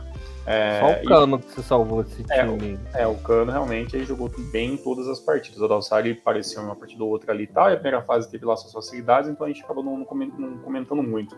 É, o gol da Coreia foi do, do cara que, que eu acho um centroavante grossíssimo. Nem que eu gosto dele. Eu acho esse, esse tio aí, pelo amor de Deus. Né? É o, é. é o Andrew Juan da, da atualidade. É, da atualidade. É, o goleiro Mullet jogando muito bem, né? O goleiro Mullet, o goleiro Mullet de cabelinho. O Quabra, o Quabra da Netflix. O Quabra da Netflix jogando muito bem. É, o mullet, cabelo encaixado, isso aí foi, foi, é, muito cara de Coreia isso, né, cara? Realmente é um negócio muito, muito engraçado. E a única coisa que eu, não, que eu não consigo entender, isso não é uma pergunta, talvez nem, nem tempo de falar sobre isso, que a gente precisa falar de Japão e vai tomar um tempo esse jogo do Japão. É, é, é, como parece que muitas vezes a seleção da, da Coreia ela tem uma dificuldade em em talvez desvencilhar um pouco desse de, do fato do som, né? E nem é uma questão de ah, a geração coreana não é uma boa geração, ah, a Coreia tem um problema na gestão dos seus jogadores. Eu estava recentemente vendo um documentário, e aí tá os meus dois centavos sobre beisebol no programa de hoje, chamado Full Count, é no Star Plus, inclusive. E é chama Full Count Beisebol Coreano. E lá fala como funciona a Liga de Beisebol Coreano, uma minissérie de uns 4, 5, 6 episódios, falando sobre o beisebol coreano. E dá para você ter uma noção muito grande que tem um episódio que fala como o coreano leva a sério o esporte. Fala sobre os esportes coreanos no geral. Então, assim, ele cita rapidamente vários esportes onde a Coreia é muito, é muito forte e tem todo o trabalho feito em cima da, da profissionalização do esporte. E lá mostra o quanto o, é profissional esse trabalho da Coreia, em, em, todos os aspectos do esporte, desde o administrativo, até do cara que trabalha como roupeiro, até na, é, na captação do jovem, para transformar ele em profissional. Então, assim, é, existe uma profissionalização incrível de como é feito dentro do do, dentro do, do esporte é, coreano como um todo. E, e, e percebe-se que quando chega na seleção, ainda talvez eles ainda é, não conseguem né, desvencilhar um pouco dessa som dependência, até pelo tamanho do som. Então, assim, é um negócio muito maluco, né? Então não é só questão de gerir a equipe, tem, tem, muitos, tem muitas camadas, né, essa seleção da Coreia e tudo que, que, que, é, que é trabalhado fora da, das patrulhinhas, né? Mas recomendo, quem quer saber um pouco mais como é que funciona o esporte coreano em geral, esse, esse documentário, essa minissérie chamada Full Count no, no Star Plus aí para quem para quem tem, eu achei bem interessante. É focado em beisebol, mas dá para você fazer um parâmetro com, com, outros, com outros esportes. E a pergunta para a gente parar de falar de Coreia é o seguinte: essa Coreia para vocês é o grande. É o novo bicho-papão da Copa da Ásia? Uh -uh. não? Não convenceu ainda? Não. não, tá jogando nada. Tá, tá passando na sorte. Então tá bom, olha, vamos ver. Tá feio, futebol é. Futebol truncado, jogo físico. Eu vi muita gente falando que as odds da, da Coreia do Sul chegar na final já, já, são muito maiores agora com a questão de apostas, a galera que trabalha com isso. Então, assim, tem muita gente já colocando a ah, Coreia assim como um favorito a chegar na final. Se ganhar da Austrália, vai pro final com certeza, né? Tem, é. As outras duas buchas, infelizmente, não vão conseguir segurar, né? Mas tem que passar pela Austrália, tem que ser esperto, né? Em questão Exato. de talento, a Austrália tem. A Coreia tem jogadores que a Austrália não, não tem nesse nível, né? Não tem nenhum Som, não tem nenhum Iganin, não tem nenhum Van Hitian na, na, na, Austrália, né? Então, em questão de talento, jogadores que podem decidir, a Coreia tem essa vantagem, então é mais natural que as casas de apostas coloquem eles como favoritos. Mas é pelo que tá jogando, e principalmente porque eles passaram por essa prorrogação e. É, até pelo fato de ter o, o som, né, que não, não, não, não, é substituído, então eles vão, tem esses jogadores, né, principalmente o som e o Igan que já vão chegar bem mais desgastados, né, então pode até ter mais talento a Coreia do Sul, mas eles vão chegar bem mais, mais cansados nesse jogo contra a Austrália, é, sem falar que a Austrália também ainda teve mais um, mais um dia de descanso, né. Uhum verdade. Isso faz toda, toda a diferença. Até vi que a galera comentando. mais dois dias de descanso, né? Uhum. É, o que vai fazer uma diferença toda contra uma equipe que jogou fácil um jogo contra a Indonésia e outro que jogou, jogou a prorrogação inteira contra uma Arábia Saudita, né? A galera tem comentando a questão do Richan ser, ser reserva da equipe. Também não sei se é uma questão física ou uma questão técnica apenas. Ele tava machucado, né? Mais ou menos ah. igual ele começou machucado, ficou de fora dos dois primeiros jogos e aí nos, depois começou a entrando no, no, segundo tempo, né? Então ele ainda não não tava 100%. Para é. alegria do Tiagão, o Tio vai dançar. Exatamente. Até o, o Serafim falou aí, nosso, é, nosso amigo português, falando aqui, ó, como português, essa pressão em cima da Coreia do Sul, né, por conta do som, faz lembrar um pouco a pressão de Portugal tinha por conta do Cristiano Ronaldo, né, nas suas devidas proporções. É, isso, isso pesa muito, com certeza não ajuda em nada, pesa muito, é, o peso de você ter um, um world class, né, na, na sua uhum. equipe, né, infelizmente. Ah, e, e, com certeza deve rolar aquele papo assim, pô, o som é um cara monstro do Tottenham de é, acaba com os jogos, é importante no time, mas chega na seleção ele não é aquele som é o som League. do Tottenham, né? O som da é. Premier League, né? Realmente, esse tipo de coisa realmente acontece. Bem, vamos lá. Vamos lá, que agora a gente vai tentar ficar uma hora aqui mais falando, mas a gente precisamos falar né, desta vitória uhum. tranquila, com algumas aspas, com uhum. erros, uhum. Com preocupações, Sim. com muita falácia sendo falado, né? Como todo jogo de Japão, uhum. a proporção é maluca que, que se toma. Mas é uma vitória. Estamos classificados, estamos classificados para a quarta de final. Uma vitória de 3 uhum. a 1 que poderia e deveria ser 3 a 0 e na minha opinião esse jogo era o jogo que o Japão venceria 5 a 0 é, hum. se realmente as bolas tivessem entrado todas. Mas assim, uma vitória. Amigos, por que nós estamos falando de uma vitória do Japão em 3 a 1 e ainda vamos falar de polêmica? Uhum. Antes de tudo, vamos falar da escalação aqui para o pessoal entender. O Japão entrou com o Suzuki, né? Seiya Maikuma de novo, tomou o lugar de vez, né? Itakura, Tomiyasu Yuta Nakayama de novo. Hatati, né? Entrando nesse time titular, mas já é dúvida de novo. Vou explicar daqui a pouquinho por quê. Wataru Endo, Kubinho, Doan, Keito Nakamura, AS Ueda. Entraram na etapa final Morita, o Mitoma, né? Voltando e finalmente. Mitoma voltando e jogando bem. Minamino, Matida e Asano. Eu tinha comentado do Hatati, era dúvida por quê? que novamente ele sentiu aquela lesão na panturrilha que ele havia sentido lá na Champions e ficou praticamente dois meses fora, o que tinha gerado uma dúvida se ele ia jogar as Copas da Ásia ou não, né? Vamos ver aí as próximas notícias se ele se foi uma lesão grave, se foi uma lesão leve, né? Se ele pode voltar e jogar essa Copa da Ásia ainda, mas é no mesmo lugar, né? Onde ele sentiu aquela vez, infelizmente foi substituído e entrou o Morita, né? começar com o bom tempo desse primeiro tempo aí. É, primeiro tempo, o Japão dominando, tranquilo. A equipe do Bahrein praticamente não ameaçou. Teve um justinho dali, outro daqui. E o Doan abriu o placar aos 31 minutos. Até demorou para abrir esse placar pela falta de organização, um pouco de falta de, de, de calma, né? Na finalização, no último passe e tudo mais, né? Não sei, querem dividir primeiro e segundo tempo ou falam de um acatado geral? O que, vocês preferem? Eu acho que do primeiro tempo que a gente já pode deixar de falar, talvez do nervosismo do começo. É, aquela a saída de bola mais absurda que eu já vi nos últimos tempos, daquela do, do, do Kubo ali meio perdido com, com esse lance. É, acho que dá pra gente dividir o, primeiro e o segundo tá. tempo. Acho que mais fácil uhum. como a gente fez da, da última vez. Então, até o primeiro gol, o Japão não tava com a forma certinha do pé, né? Conseguiu fazer aí mais uma vez, Keita Nakamura naqueles chutes venenosos dele, né? igual a bola bateu na trave e sobrou pro Dom abrir o placar.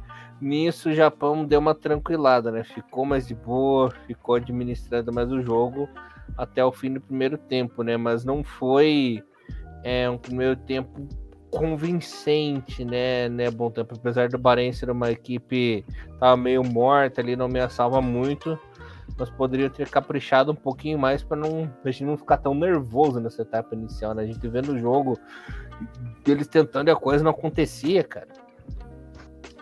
É, a gente viu mesmo esse, esse nervosismo né, desde a saída de bola, né?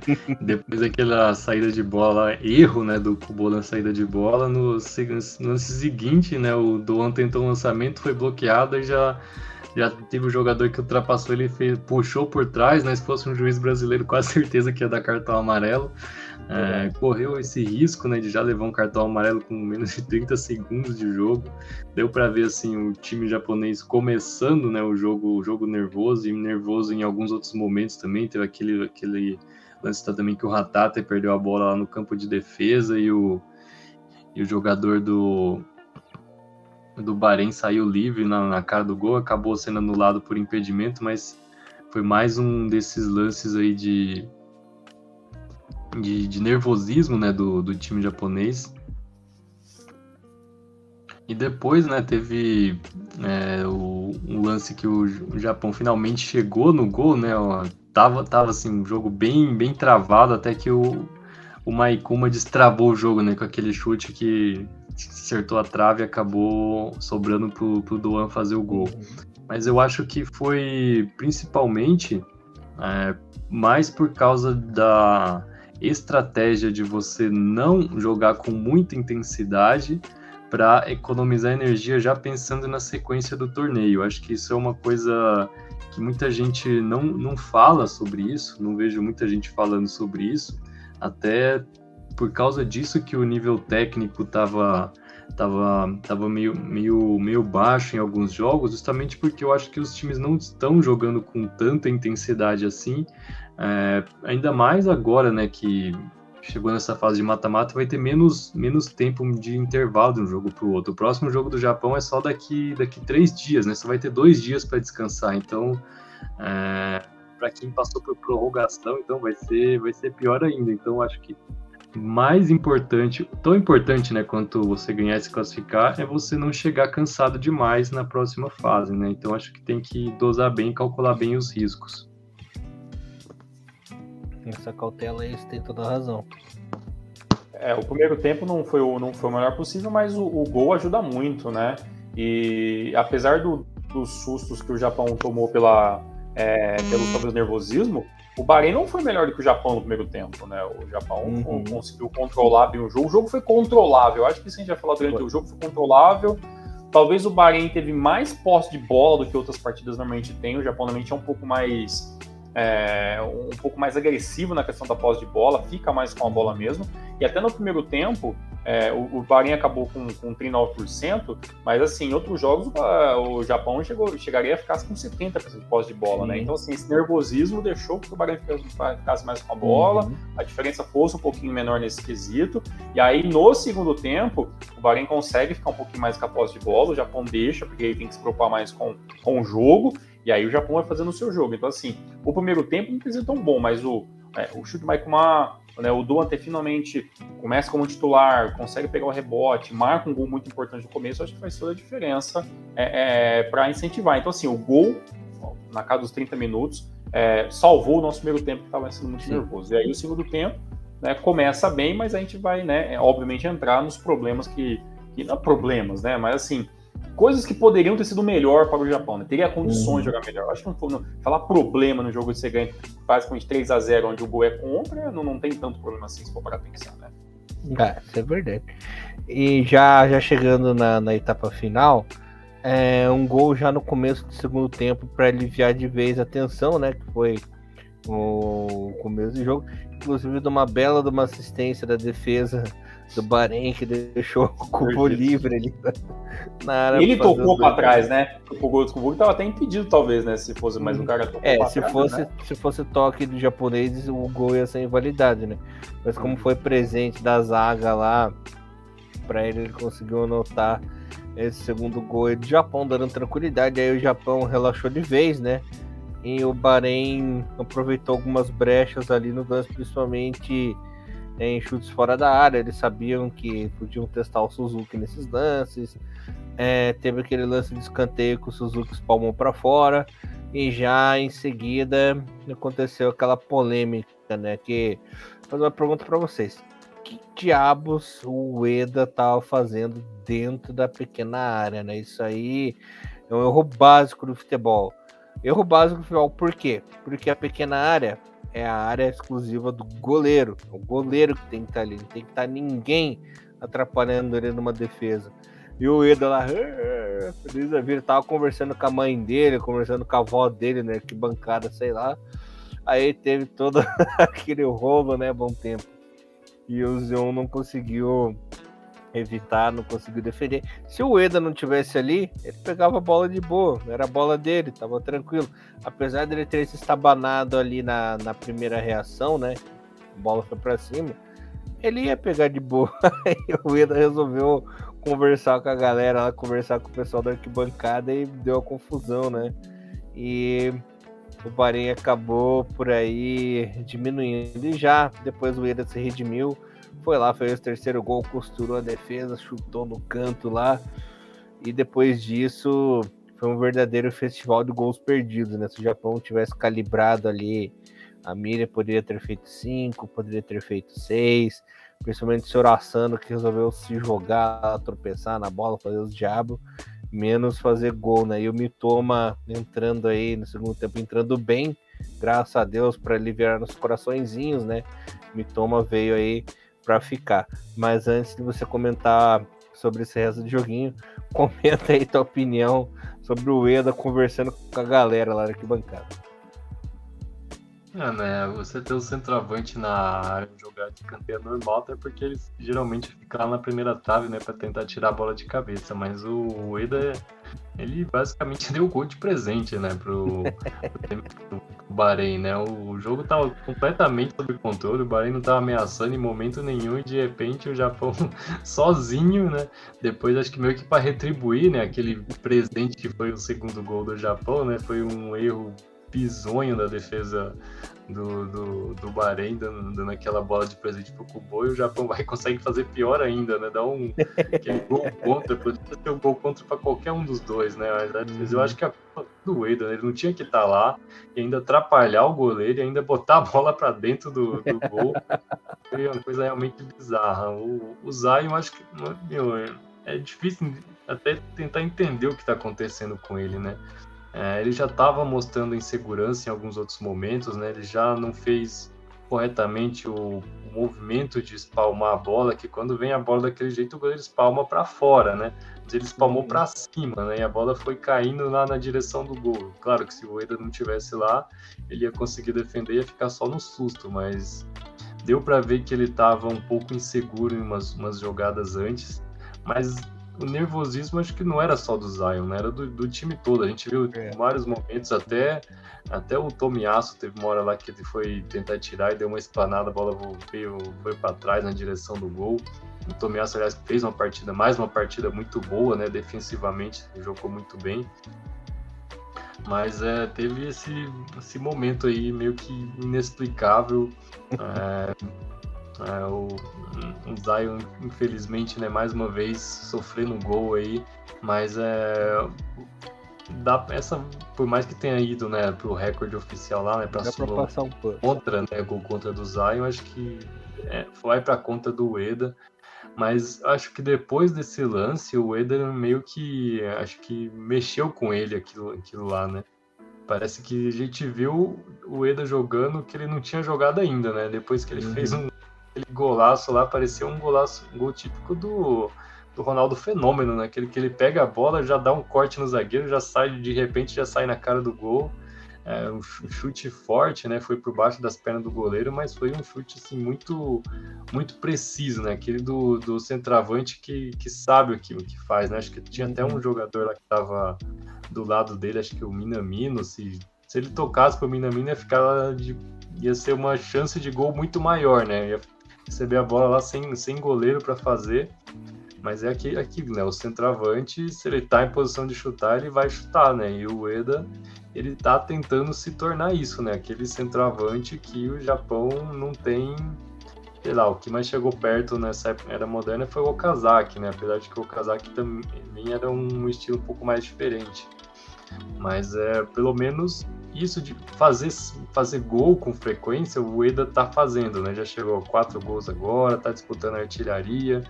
É, ele meio que tá, tá chamando gol de tudo quanto é jeito, né? Gol contra, gol a favor. Teve mais um gol que ele fez que contou como conta do adversário. Enfim, ele tá, tá virando aquele centroavante que faz gol de tudo quanto é jeito, mesmo que seja gol contra, também entrando, entrando nessa conta. Mas enfim, é, finalmente o Mitoma estreou, né? a gente estava esperando por esse momento, foi uma, uma partida bem interessante dele, bem interessante esses minutos que ele ficou em campo, né? Já deu para fazer uma diferença. Pena que ele perdeu aquele gol lá no final, né? Eu acho que foi até meio preciosismo dele, o jeito que ele tentou finalizar aquela bola Eu queria lá. enfeitar.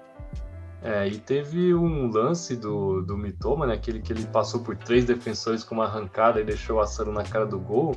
No jogo contra, acho que foi contra a Espanha na Copa do Mundo, teve um lance praticamente idêntico, né? O Mitoma saiu arrancando o campo de defesa e depois passou pro Assano na cara do gol e o Assano se atrapalhou todo na hora de, de finalizar. É, foi um lance assim, quase idêntico, né? Quando eu vi que aquilo lá deu aquela, deu aquela sensação de déjà vu. Eu pensei, não, eu acho que eu já vi esse lance em algum lugar, né? acho que eu já vi isso antes. O Mitoma passando pela defesa, de repente o Assano perde mais uma chance de gol, mas. É Bem, no geral, acho que acho que foi uma atuação assim boa bastante, né? Um, fez, fez três gols, poderia ter feito mais, fica, mais, fica só mais aquele. O, o porém, né, de ter de novo a defesa comprometido, né? É, mas mesmo no, no, final do jogo a gente não tomou muita pressão, né? Aquele momento lá já nos minutos finais que o Bahrein colocou mais um centroavante, né? Então ficou com dois centroavantes muito altos, né? Um de 1,94, outro 1,92. Mas aí o Moriaço respondeu e colocou o Matida, né? Mudou a formação para três zagueiros, então ficou o Matida, o Tomiasso e o Itacurá.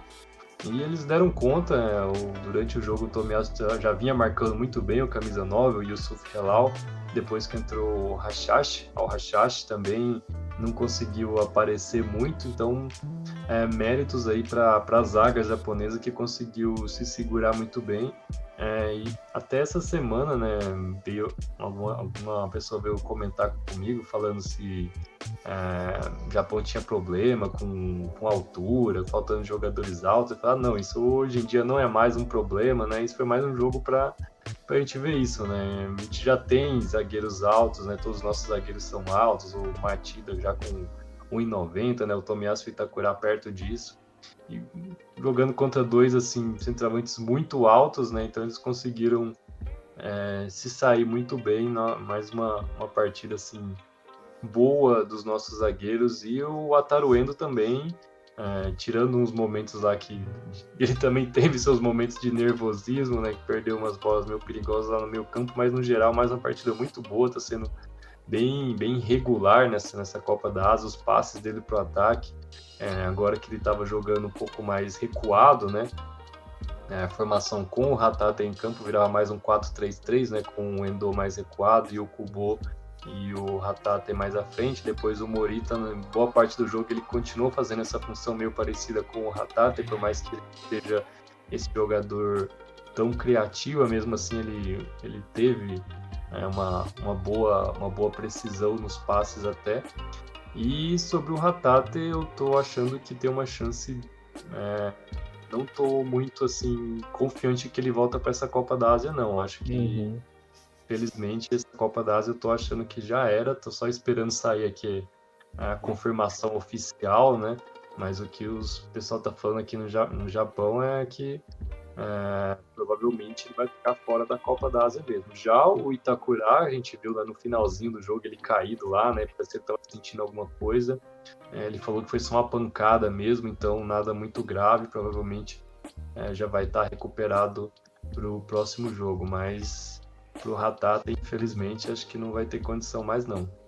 É, a lesão recorrente, né? ele já teve esse problema no passado, ficou dois meses fora, né? E agora mais uma vez sentiu o mesmo tipo de lesão. O que é uma pena, né, Tiagão? Porque era um jogador que estava em evolução, estava em crescente aí nesse elenco do Japão, estava é, na reserva, conseguiu sua vaguinha no time titular e importante, né, para a seleção, uma arma importante que joga diferente do que o Morita joga, né? Era opção de jogo diferente para essa equipe aí do Japão, mas infelizmente, pelo jeito, vamos perder mais uma peça aí importante. Uma pena. É, é complicado. O, o, o Celtic é o que deve estar tá mais feliz nesse momento. Ah, nossa. Toda vez, assim, ó, jogador, eu, eu imagino o quanto o Celtic vai começar a barrar jogador para a seleção, porque é Já barra, né? né? Já barra ainda mais agora, né? O que vai acontecer. É uma pena que o Ratat realmente barrou apareceu no. Né? É, uhum. Exatamente, barrou o Kyogo é, é, libera dois, aí já é a primeira vez que o Ratatsi volta machucado, então assim, isso pode ser um problema, até pela questão da carreira dele, nem em questão de Copa d'Asa, mas sim pela continuidade da carreira do, de um jovem, que é o Ratat, que tem tudo pela frente, tem tudo até para conseguir um, uma, um, um, clube melhor, né, né, apesar que o contrato dele é meio longo, né, com o Celtic, mas assim, muito, é, muito triste essa, essa situação, sair logo no primeiro, no primeiro tempo, é um jogo onde tinha tudo para o Ratat brilhar, teria espaço para isso, né? Infelizmente a gente acabou não vendo, talvez não vai, não vai ver. Se realmente não for cortado, imagina até que para continuidade do torneio vai ser difícil, né? Porque se for um, alguma, alguma possibilidade de alguma lesão um pouco mais séria, o cara também não jogaria. Então, enfim.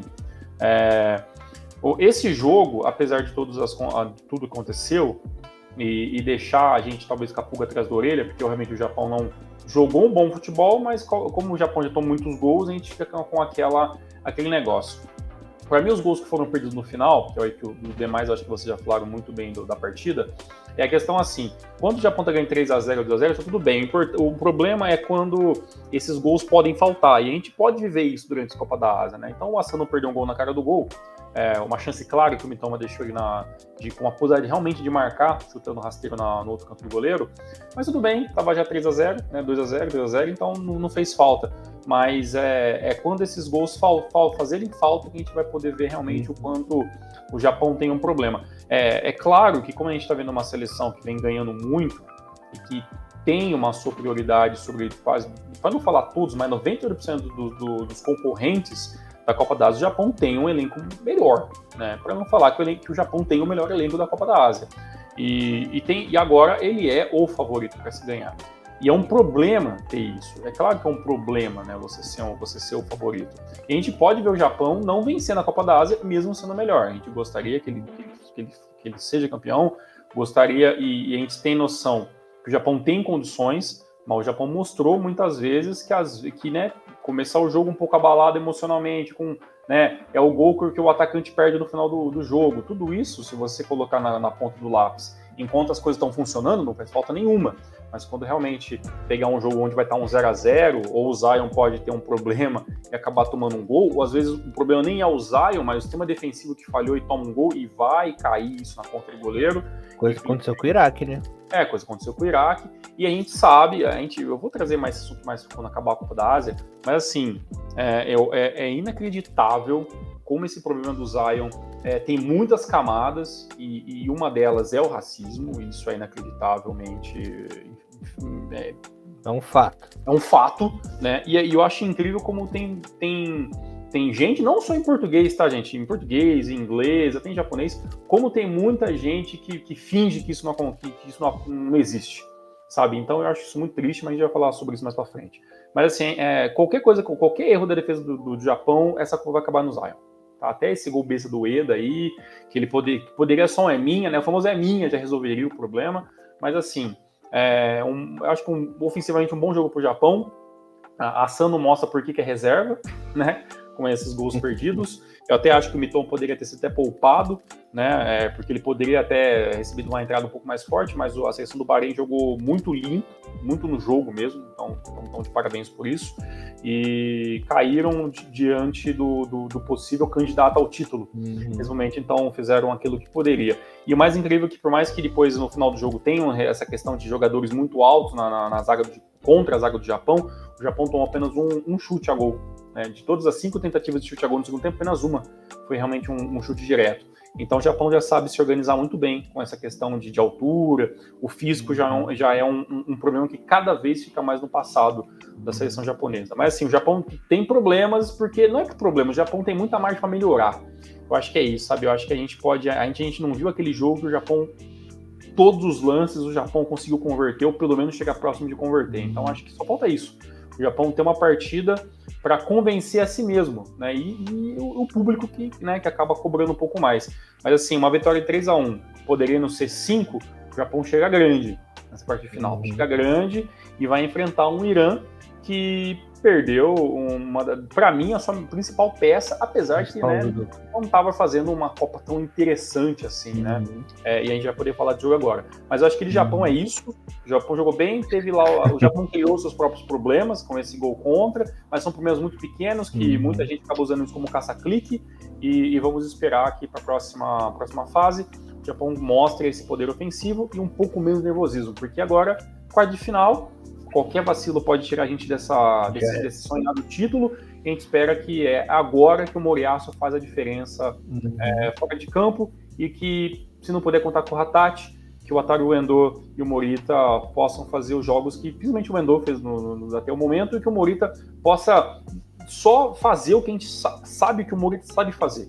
Tá bom demais. Uhum. O restante é a consequência e na frente a gente tem muitos nomes que podem sim resolver o jogo foram feitos.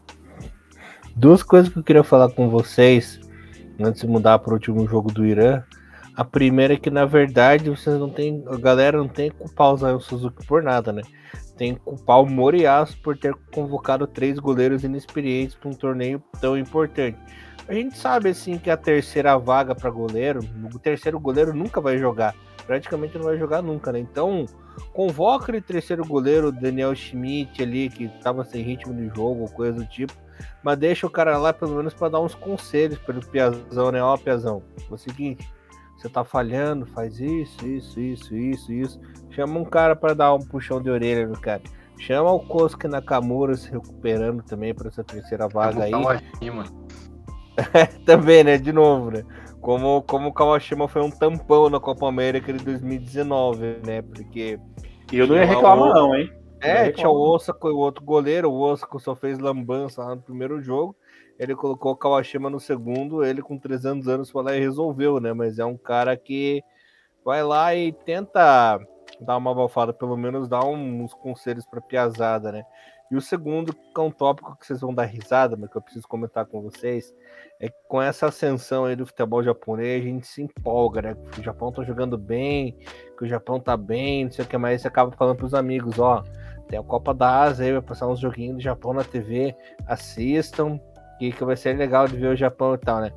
Aí, o que que acontece? Cada vez que passa Japão na Globo, na ESPN, esses canais grandes aí, o Japão vai lá e me apronta umas lambanças, assim, principalmente defensivas, né? Como foi esse lance do Ueda e do Suzuki hoje. Cara, uma galera dos meus amigos hoje pra mim falou assim: pô, Japão, você falou que o Japão tava jogando tão bem, que o Japão era isso, que o Japão era aquilo. E olha o gol contra que os caras me fazem, né? Tá tirando com a minha cara. Não sei se isso acontece com você, esses papelão assim, que a gente acaba passando vergonha com a seleção japonesa. Cara, e comigo é batata. Eu começo a falar, faço o pessoal torcer pro Japão, faço o pessoal acompanhar o futebol japonês. E sempre, cara, eles vão lá e dão uma. Desculpa o termo, dão, o Japão dá uma cagada na minha cabeça, assim, de lambança. É, é batata. Com, comigo não aconteceu, mas eu acho que quanto mais você for bastião. É, quanto mais você for bastião de, de, de, de, chamar a galera, mais você corre esse risco, né? Então é o risco que todos nós corremos, viu? Todos nós. Desculpa aí te, te interromper aí, bom tempo. Eu só falei que o pessoal fica culpando o Zion, tem que culpar o Elias. É, eu? É verdade.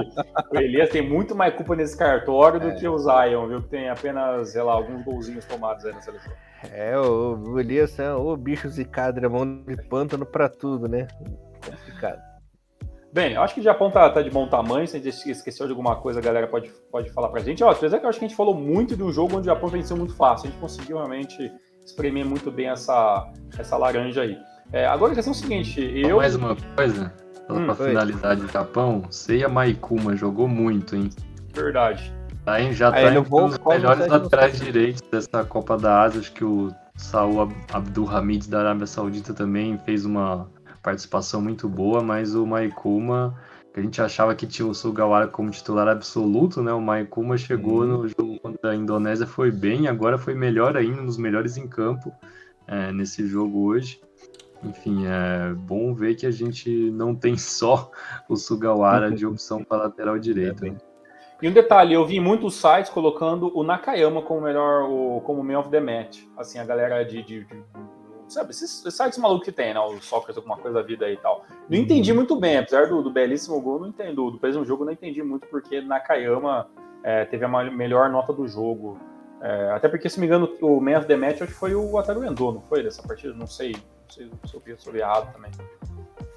Peraí, você tá falando o, o, prêmio oficial? Acho que não tem é. um prêmio oficial. Não tem assim, oficial, no... né?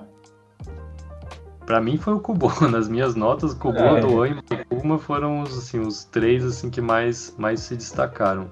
Mas acho que esses sites de estatística, às vezes, é, eles não, não são tão confiáveis, porque a nota deles é com base em, em estatística. Então há muitas. É, muita, muita coisa que às vezes é, é meio que. Assim, que não dá para medir por estatística se o cara jogou bem ou não, então acaba às vezes metendo uma, uma nota lá que às vezes não condiz muito com a realidade. Então, é, esses sites são muito úteis, mas acho que às vezes eles podem dar uma visão um pouco enganosa do, do que foi o jogo. O Nakayama fez uma partida razoável, né, mais para boa do que para ruim. Acho que o único momento assim para criticar é que ele também ficou meio perdido no lance do gol lá, ele que tava marcando o zagueiro do, do Bahrein que cabeceou do lance do gol e deixou o cara escapar uhum. lá, mas no geral ele fez uma partida ok, né? Podia até ter uma assistência naquele lance que ele deixou o Asano na cara do gol, mas acho que meio para uhum. Melhor em campo, acho que foi meio, meio forçado, né? Teve uns comentários japoneses criticando ele, gente que achou que ele não jogou bem, mas enfim, acho que o Nakayama tá entre os de 6 para 6,5, assim, uma nota ok. É, eu vi 8.1, eu achei demais. Eu tava olhando um bom tempo e contando que o Adriano Moura é um maluco, né? Ele deu um termo aqui que o Nakayama é o lateral pipa da vovó, não sobe mais, cara. Eu ri demais. É, de, é detalhes que soca na live do meu você vê. Só, Adriano, você tá de parabéns, viu? Lateral, é, pipa da vovó. É Nakayama... E o Anderson aguentou nos comentários aí. Nakayama que, que é ídolo do Mioto, né? Aquela vez em São Paulo lá era a cada dois minutos o Milton reclamando na Nakayama no jogo. Verdade, Nakayama e o Edinha, esse, esse Milton, eu vou te falar, é um personagem também, viu? Elias, agora vamos falar sobre Irã. Irã passou, Sim. assim, o jogo, vou te falar que esse aí foi meio duro de ver. Duas equipes muito iguais, e esses iguais às vezes diminuindo um pouquinho ali a qualidade do jogo. É, gols de pênalti, né? Um a um nos pênaltis. Dois pênaltis bobos, por sinal. Dois pênaltis bobos, claros, mas bobos, né? Extremamente fáceis de ser evitados. É... Mas a questão é o seguinte, Elias. O Irã passou no sufoco, sufoco. passou. Mas aí perdeu, uhum. perdeu Taremi. E aí, como é que tá a situação uhum. aí do. É. Pra mim, até então, que eu vi, eu, eu, até o começo do Copa da Ásia, eu até falei no primeiro programa, uhum. pra mim, eu vi muita gente falando que o Irã era o bicho-papão das Copa da Ásia que poderia uhum. estar vindo comendo pelas beiradas. Queria saber de vocês. Nossa, a Síria jogou muito bem essa partida, me surpreendeu, até porque eu achei que ia ser presa fácil dessa seleção iraniana, né? Combateu durante todos os 90 minutos. O primeiro tempo estava um pouquinho assustado ali, mas a partir dos 15 deu aquela acordada e conseguiu se defender bem. Era nítida a superioridade técnica desse time do Irã para cima da Síria, mas mesmo assim a Síria combatia com muita raça, né? Muita valentia nesse jogo. Até que cometeu um pênalti, eu pensei, putz, os caras cometeram pênalti, 30 minutos, um pouquinho do primeiro tempo, cometeram um pênalti vão desabar, né? Taremi foi lá e fez o gol, mas o time não se entregou, tanto que até voltou até melhor que a equipe do Irã é, no segundo tempo e conseguiu aí esse pênalti na, na metade da, da etapa final, né? Com o Cribin marcando. É, no fim do jogo, o nosso querido Taremi fez uma falta boba lá, levou cartão amarelo, foi expulso. É um reforço aí para e, porque na verdade ele, ele, parou o cara porque ele, ele o jogador ele, no contra-ataque sairia na cara do gol. Poderia ser, mas a chance clara de gol é como ele foi o último homem e foi, foi expulso, né? Mas, mas é, eu, eu, acho que... que. Não sei se seria gol, mas assim, o lance seria é. perigoso porque ele sairia tudo em diagonal para frente do, do gol, né? Uhum. Mas talvez não, não, não, fosse gol, porque tava o pessoal acompanhando, o pessoal ia chegar a tempo, mas ele não quis, não quis ter o tira-teima, né? Foi lá e acabou sendo expulso, que complicou mais ainda a vida do Irã, que o Irã cansou na prorrogação. É, tiveram que bater perna, tanto que o foi substituído pelo Ansarifard, que é uma, uma chave aí para geralmente para prorrogação, segundo tempo dessa equipe iraniana. Mas o time do Irã está muito cansado, muito combatido aí, é, muito baleado. Perdeu o Taremi, que é o principal talento aí para esse jogo de quarta de final contra o Japão. Vai ser um jogo duro, vai ser um jogo complicado, um jogo difícil, mas sem o Taremi já não dá para relaxar, né? Claro que não dá para relaxar, mas já dá um certo alívio, né? Bom tempo de ter que é, não precisar marcar um cara tão, tão bom. Se bem que, na minha opinião, é, o jogador que tem sido mais perigoso nessa equipe do Irã nos últimos jogos é o Godos, né?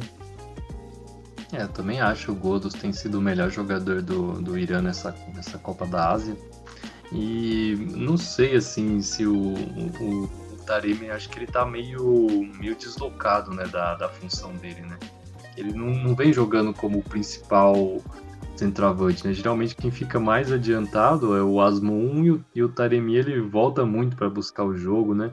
Às vezes essa formação que o Irã joga, às vezes parece até que é um 4-2-4, que em alguns momentos fica os dois pontas, mas o Taremi junto com o Asmon na frente, quase formando uma linha de quatro na frente, né? Mas o, o Taremi ele tá voltando muito para buscar o jogo, né? E geralmente o Asmon que ficava mais, mais à frente.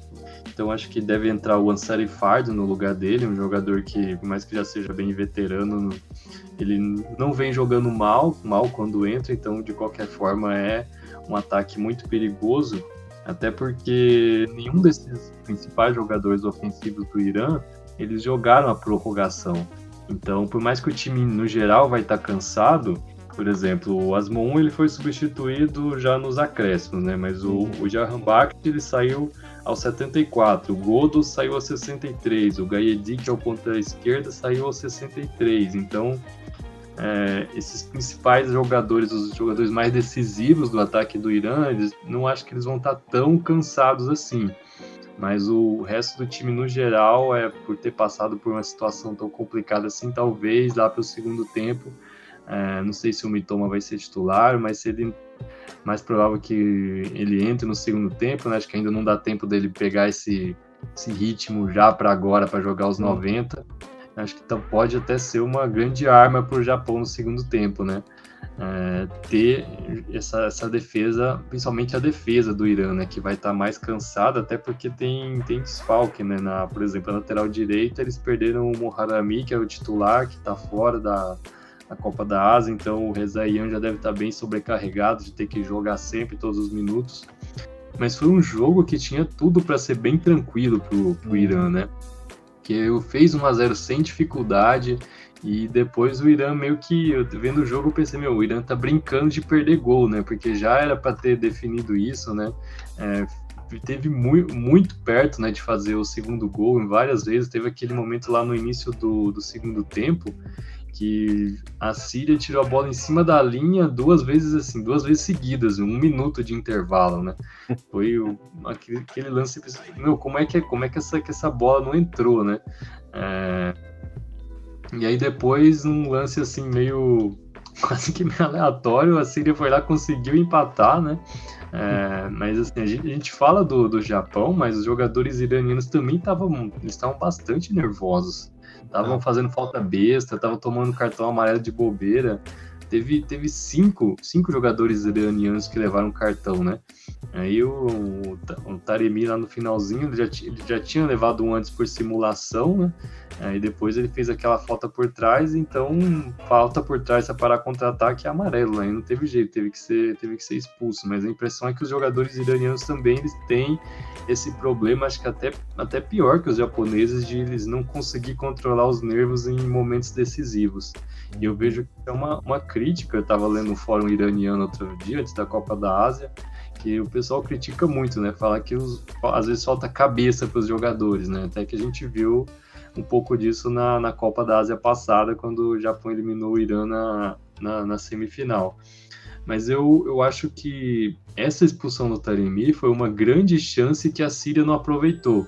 Tá certo que, tendo em vista o que foi né, o, primeira parte do jogo, é, levar para os pênaltis, né, a Síria já estava mais que no lucro, mas era uma chance que eles tinham né, de poder ganhar esse jogo sem antes mesmo de, de ir para os pênaltis. Né, mas eu é, tive a impressão de que a Síria meio que, que se acomodou com a situação e não forçou tanto para levar para os pênaltis mesmo. Não, era uma vantagem né, de ter um jogador a mais né, durante toda a prorrogação que, que eles não aproveitaram. Talvez até porque o goleiro, goleiro sírio, né, o Ahmed Madanier, estava jogando bem, né? Já tinha feito algumas defesas bem importantes, talvez tendo essa confiança no goleiro, porque o Beiranvan tinha falhado, né? É, não é só o, Zion, né, o goleiro do Irã fez pior ainda, que saiu é, errado no tempo lá da bola, acabou pegando só o jogador da, da Síria, cometeu o pênalti. Mas aí na hora das cobranças de pênalti, o goleiro sírio não conseguiu defender nenhuma, né? E o, o Beiran Vand defendeu uma, o Irã converteu todas e se classificou. É, seria seria a maior zebra né, dessa, dessa Copa da Ásia se a Síria eliminasse o Irã, e foi uma zebra que teve bem perto de acontecer. Uhum. É uma coisa que me preocupa e a gente viu é, o fiasco que foi a seleção japonesa nos pênaltis da Copa do Mundo, né, naquele jogo contra a Croácia. Pelo que a gente viu aí, os principais adversários do Japão estão cobrando muito bem suas penalidades, né? Tem convertido todas. É, será que o, o Muriaço aprendeu e eles estão treinando melhor ali uma, as possíveis penalidades? Ou você acha que vai ser aquele Deus nos acuda de novo, como foi no Copa do Mundo, bom tempo, e vai, pode pegar ali o Irã calibrado na cobrança de pênalti, um Qatar calibrado nos pênaltis, até numa possível final, uma Coreia do Sul e uma Austrália calibradíssima também nos pênaltis, que pode gerar um baita de um problema, né? Porque eu vejo, eu não vejo esse Irã e Japão terminando no tempo normal, cara. Eu acho que o jogo vai ser arrastado, vai ser truncado e vejo uma prorrogação e um possível pênalti ali, porque estão muito equilibradas essas duas equipes, né? Não dá para apontar um favorito disparado nesse, nesse duelo de quarto de final aí. É, acho que com certeza tem um. É, acredito sim que eles usaram muito isso do que aconteceu na Copa do Mundo como, como exemplo, né? Então, geralmente quando termina a Copa do Mundo, sempre você vai, vai debater, né? O que, que fez de errado, o que, que podia ter feito melhor. E ficou claro que o pênalti, cobrança de pênalti era um problema, né? É, não sei se eles fo focaram tanto assim em cobrança de pênalti, né? Mas é, acho que também entra muito o fator psicológico do, do momento, né? Então, é, lembro que na, naquele jogo do Japão e Croácia, né? O Minamino que foi que tomou a iniciativa, né? De ser o primeiro, né? Meio que falou quem, quem quer bater o pênalti, quem se sente confiante. Ficou meio que todo mundo assim, ficou alguns uhum. segundos assim sem ninguém se manifestar e o Minamino falou: ah, tá bom, então eu vou sabe? Pelo menos ele mostrou essa, essa, essa coragem, né, de, de tomar a iniciativa. É, depois foi o Mitoma que nunca tinha cobrado um pênalti na vida, então, é, pelo menos na, na carreira dele, né, em jogo oficial, ele nunca tinha batido um pênalti. Acho que ficou, ficou de lição, né? Então, mas realmente espero que, que não precise, não precise chegar a isso. É, quem sabe se chegar seja a chance do Zion se redimir, mas uhum. acho que não, não, precisa ser tanto, tanto sofrimento assim, né? Vamos esperar que se, que se decida pro bem ou pro mal no tempo normal mesmo. Vamos ver. Tiagão, é. quer falar alguma coisinha? Eu posso ir para as quartas de final e falar como ficou tudo? Vamos para as quartas. Irã bateu muito, hein? Seis cartões amarelos, hein? Seleção caceteira, hein? E aí, pra gente tem jogadores como Mitoma que tá voltando de lesão, fico preocupado. Mas é assim, eu espero que também. Só vou falar uma coisa, eu espero que não seja esse, esse terror todo que vocês estão pintando aí, tal, de e tal. É, acho que Moriaço, ele sempre tem um plano, e o plano é ganhar a bola rolando, e eu acho que, que tem condições. Tem condições, tem muitas, muitas, muitas condições uhum. de ganhar a bola rolando. Agora é o seguinte, é, quartas finais definidos, horários definidos, e vamos aproveitar e vamos falar já dos, dos dias e horários de jogos, Elias? Uhum, Você sim, senhor. Nacal. A gente aproveita e já fala também nossos pitacos rápidos aí. Uhum. Na sexta-feira, dois jogos, né? Tadiquistão e Jordânia abrem aí as quartas às oito e meia da manhã, horário de Brasília. E Austrália e Coreia do Sul, meio-dia e meia. No sábado, o Irã e Japão às 8h30 da manhã. Mais um jogo do Japão. O quinto seguido, né? Já aí às 8h30 da é. manhã. São quase todos. Né? É, todos. E Catar e Uzbequistão fecham aí meio-dia e meia, aquele horarinho aí para você pegar tua marmitinha ali e assistir o seu jogo. Vou fazer aqui as minhas apostas. Tá de questão Jordânia eu aposto na Jordânia dessa vez. A Jordânia vai conseguir superar na prorrogação ou nos pênaltis. A Jordânia passa. Austrália e Coreia do Sul, você clubista. Aos trancos e barrancos aí, a Austrália consegue a classificação para a semifinal. Irã e Japão, aquele jogo difícil, aquele jogo truncado. Eu vou optar pelo mais é, dramático. E o Japão passa na, nos pênaltis prorrogação para pênaltis ali. O Mitoma, se não resolver na, na prorrogação nos pênaltis, o Japão passa. E Qatar e Uzbequistão. Difícil. Se o Uzbequistão é, ficar esperto aí, conseguir apertar a linha de defesa do, do Qatar, consegue aprontar alguma coisa. mas se acabar moscando, como às vezes acaba moscando a linha defensiva do time, quem sabe o Afif na, na jogada manjada com o Raidos consegue eliminar os Uzbequistão, mas eu vou de Qatar, vai. Então, Jordânia, Austrália, Qatar e Japão. E vocês? Começando pelo bom tempo, vai. Tá com uma carinha de empolgado para falar. Bem, eu vou de Jordânia e Coreia do Sul numa semifinal e na outra Japão e Uzbequistão. Tiagão? Eu vou de Tajiquistão, Coreia do Sul, Japão e também vou de Uzbequistão aí como Z para acabar com a historinha do, do Qatar. Se saber, se pararem o Afif, já é meio, caminhado, meio caminhado para esse Uzbequistão. Para mim, o, o Tajiquistão é, vai ter que ser meio que no sofrimento. Também acho que vai ser a, a luta do a final antecipada deles aí. Aí acho que nesse momento pode ser a superioridade. Quero muito ver se a Austrália e Coreia é o tipo de jogo que a gente vê rindo da desgraça alheia, uhum. né? Tranquilo. né? rindo da desgraça dos outros. Espero né? que seja de pênalti, espero que seja 10 a 9 nos pênaltis para a Coreia do Sul, entendeu? Sofrimento máximo. E aí, Japão, imagino que o Japão 2 a 0 contra contra o Irã. São os meus, meus prognósticos. Aí. Ah, mas eu quero o Qatar na semifinal para eliminar os caras na casa deles, assim, e lavar a alma, cara. Pode, pode ser também, pode ser. Galera, a gente queria agradecer aí todo mundo que estão com quase horas de live, quase meia-noite, que a gente está acabando, basicamente meia-noite, né, o programa de hoje. Aí, galera em peso aparecendo, mandando mensagem. Muito obrigado aí ao Sander, ao Anderson, ao King Resenhas, que aparecer também aí, Carlos Hideaki Fujinaga, tá? Todo mundo que a gente já falou anteriormente aí que estava com a gente aí mandando mensagem. É uma quarta-feira, né? Ainda semana no meio.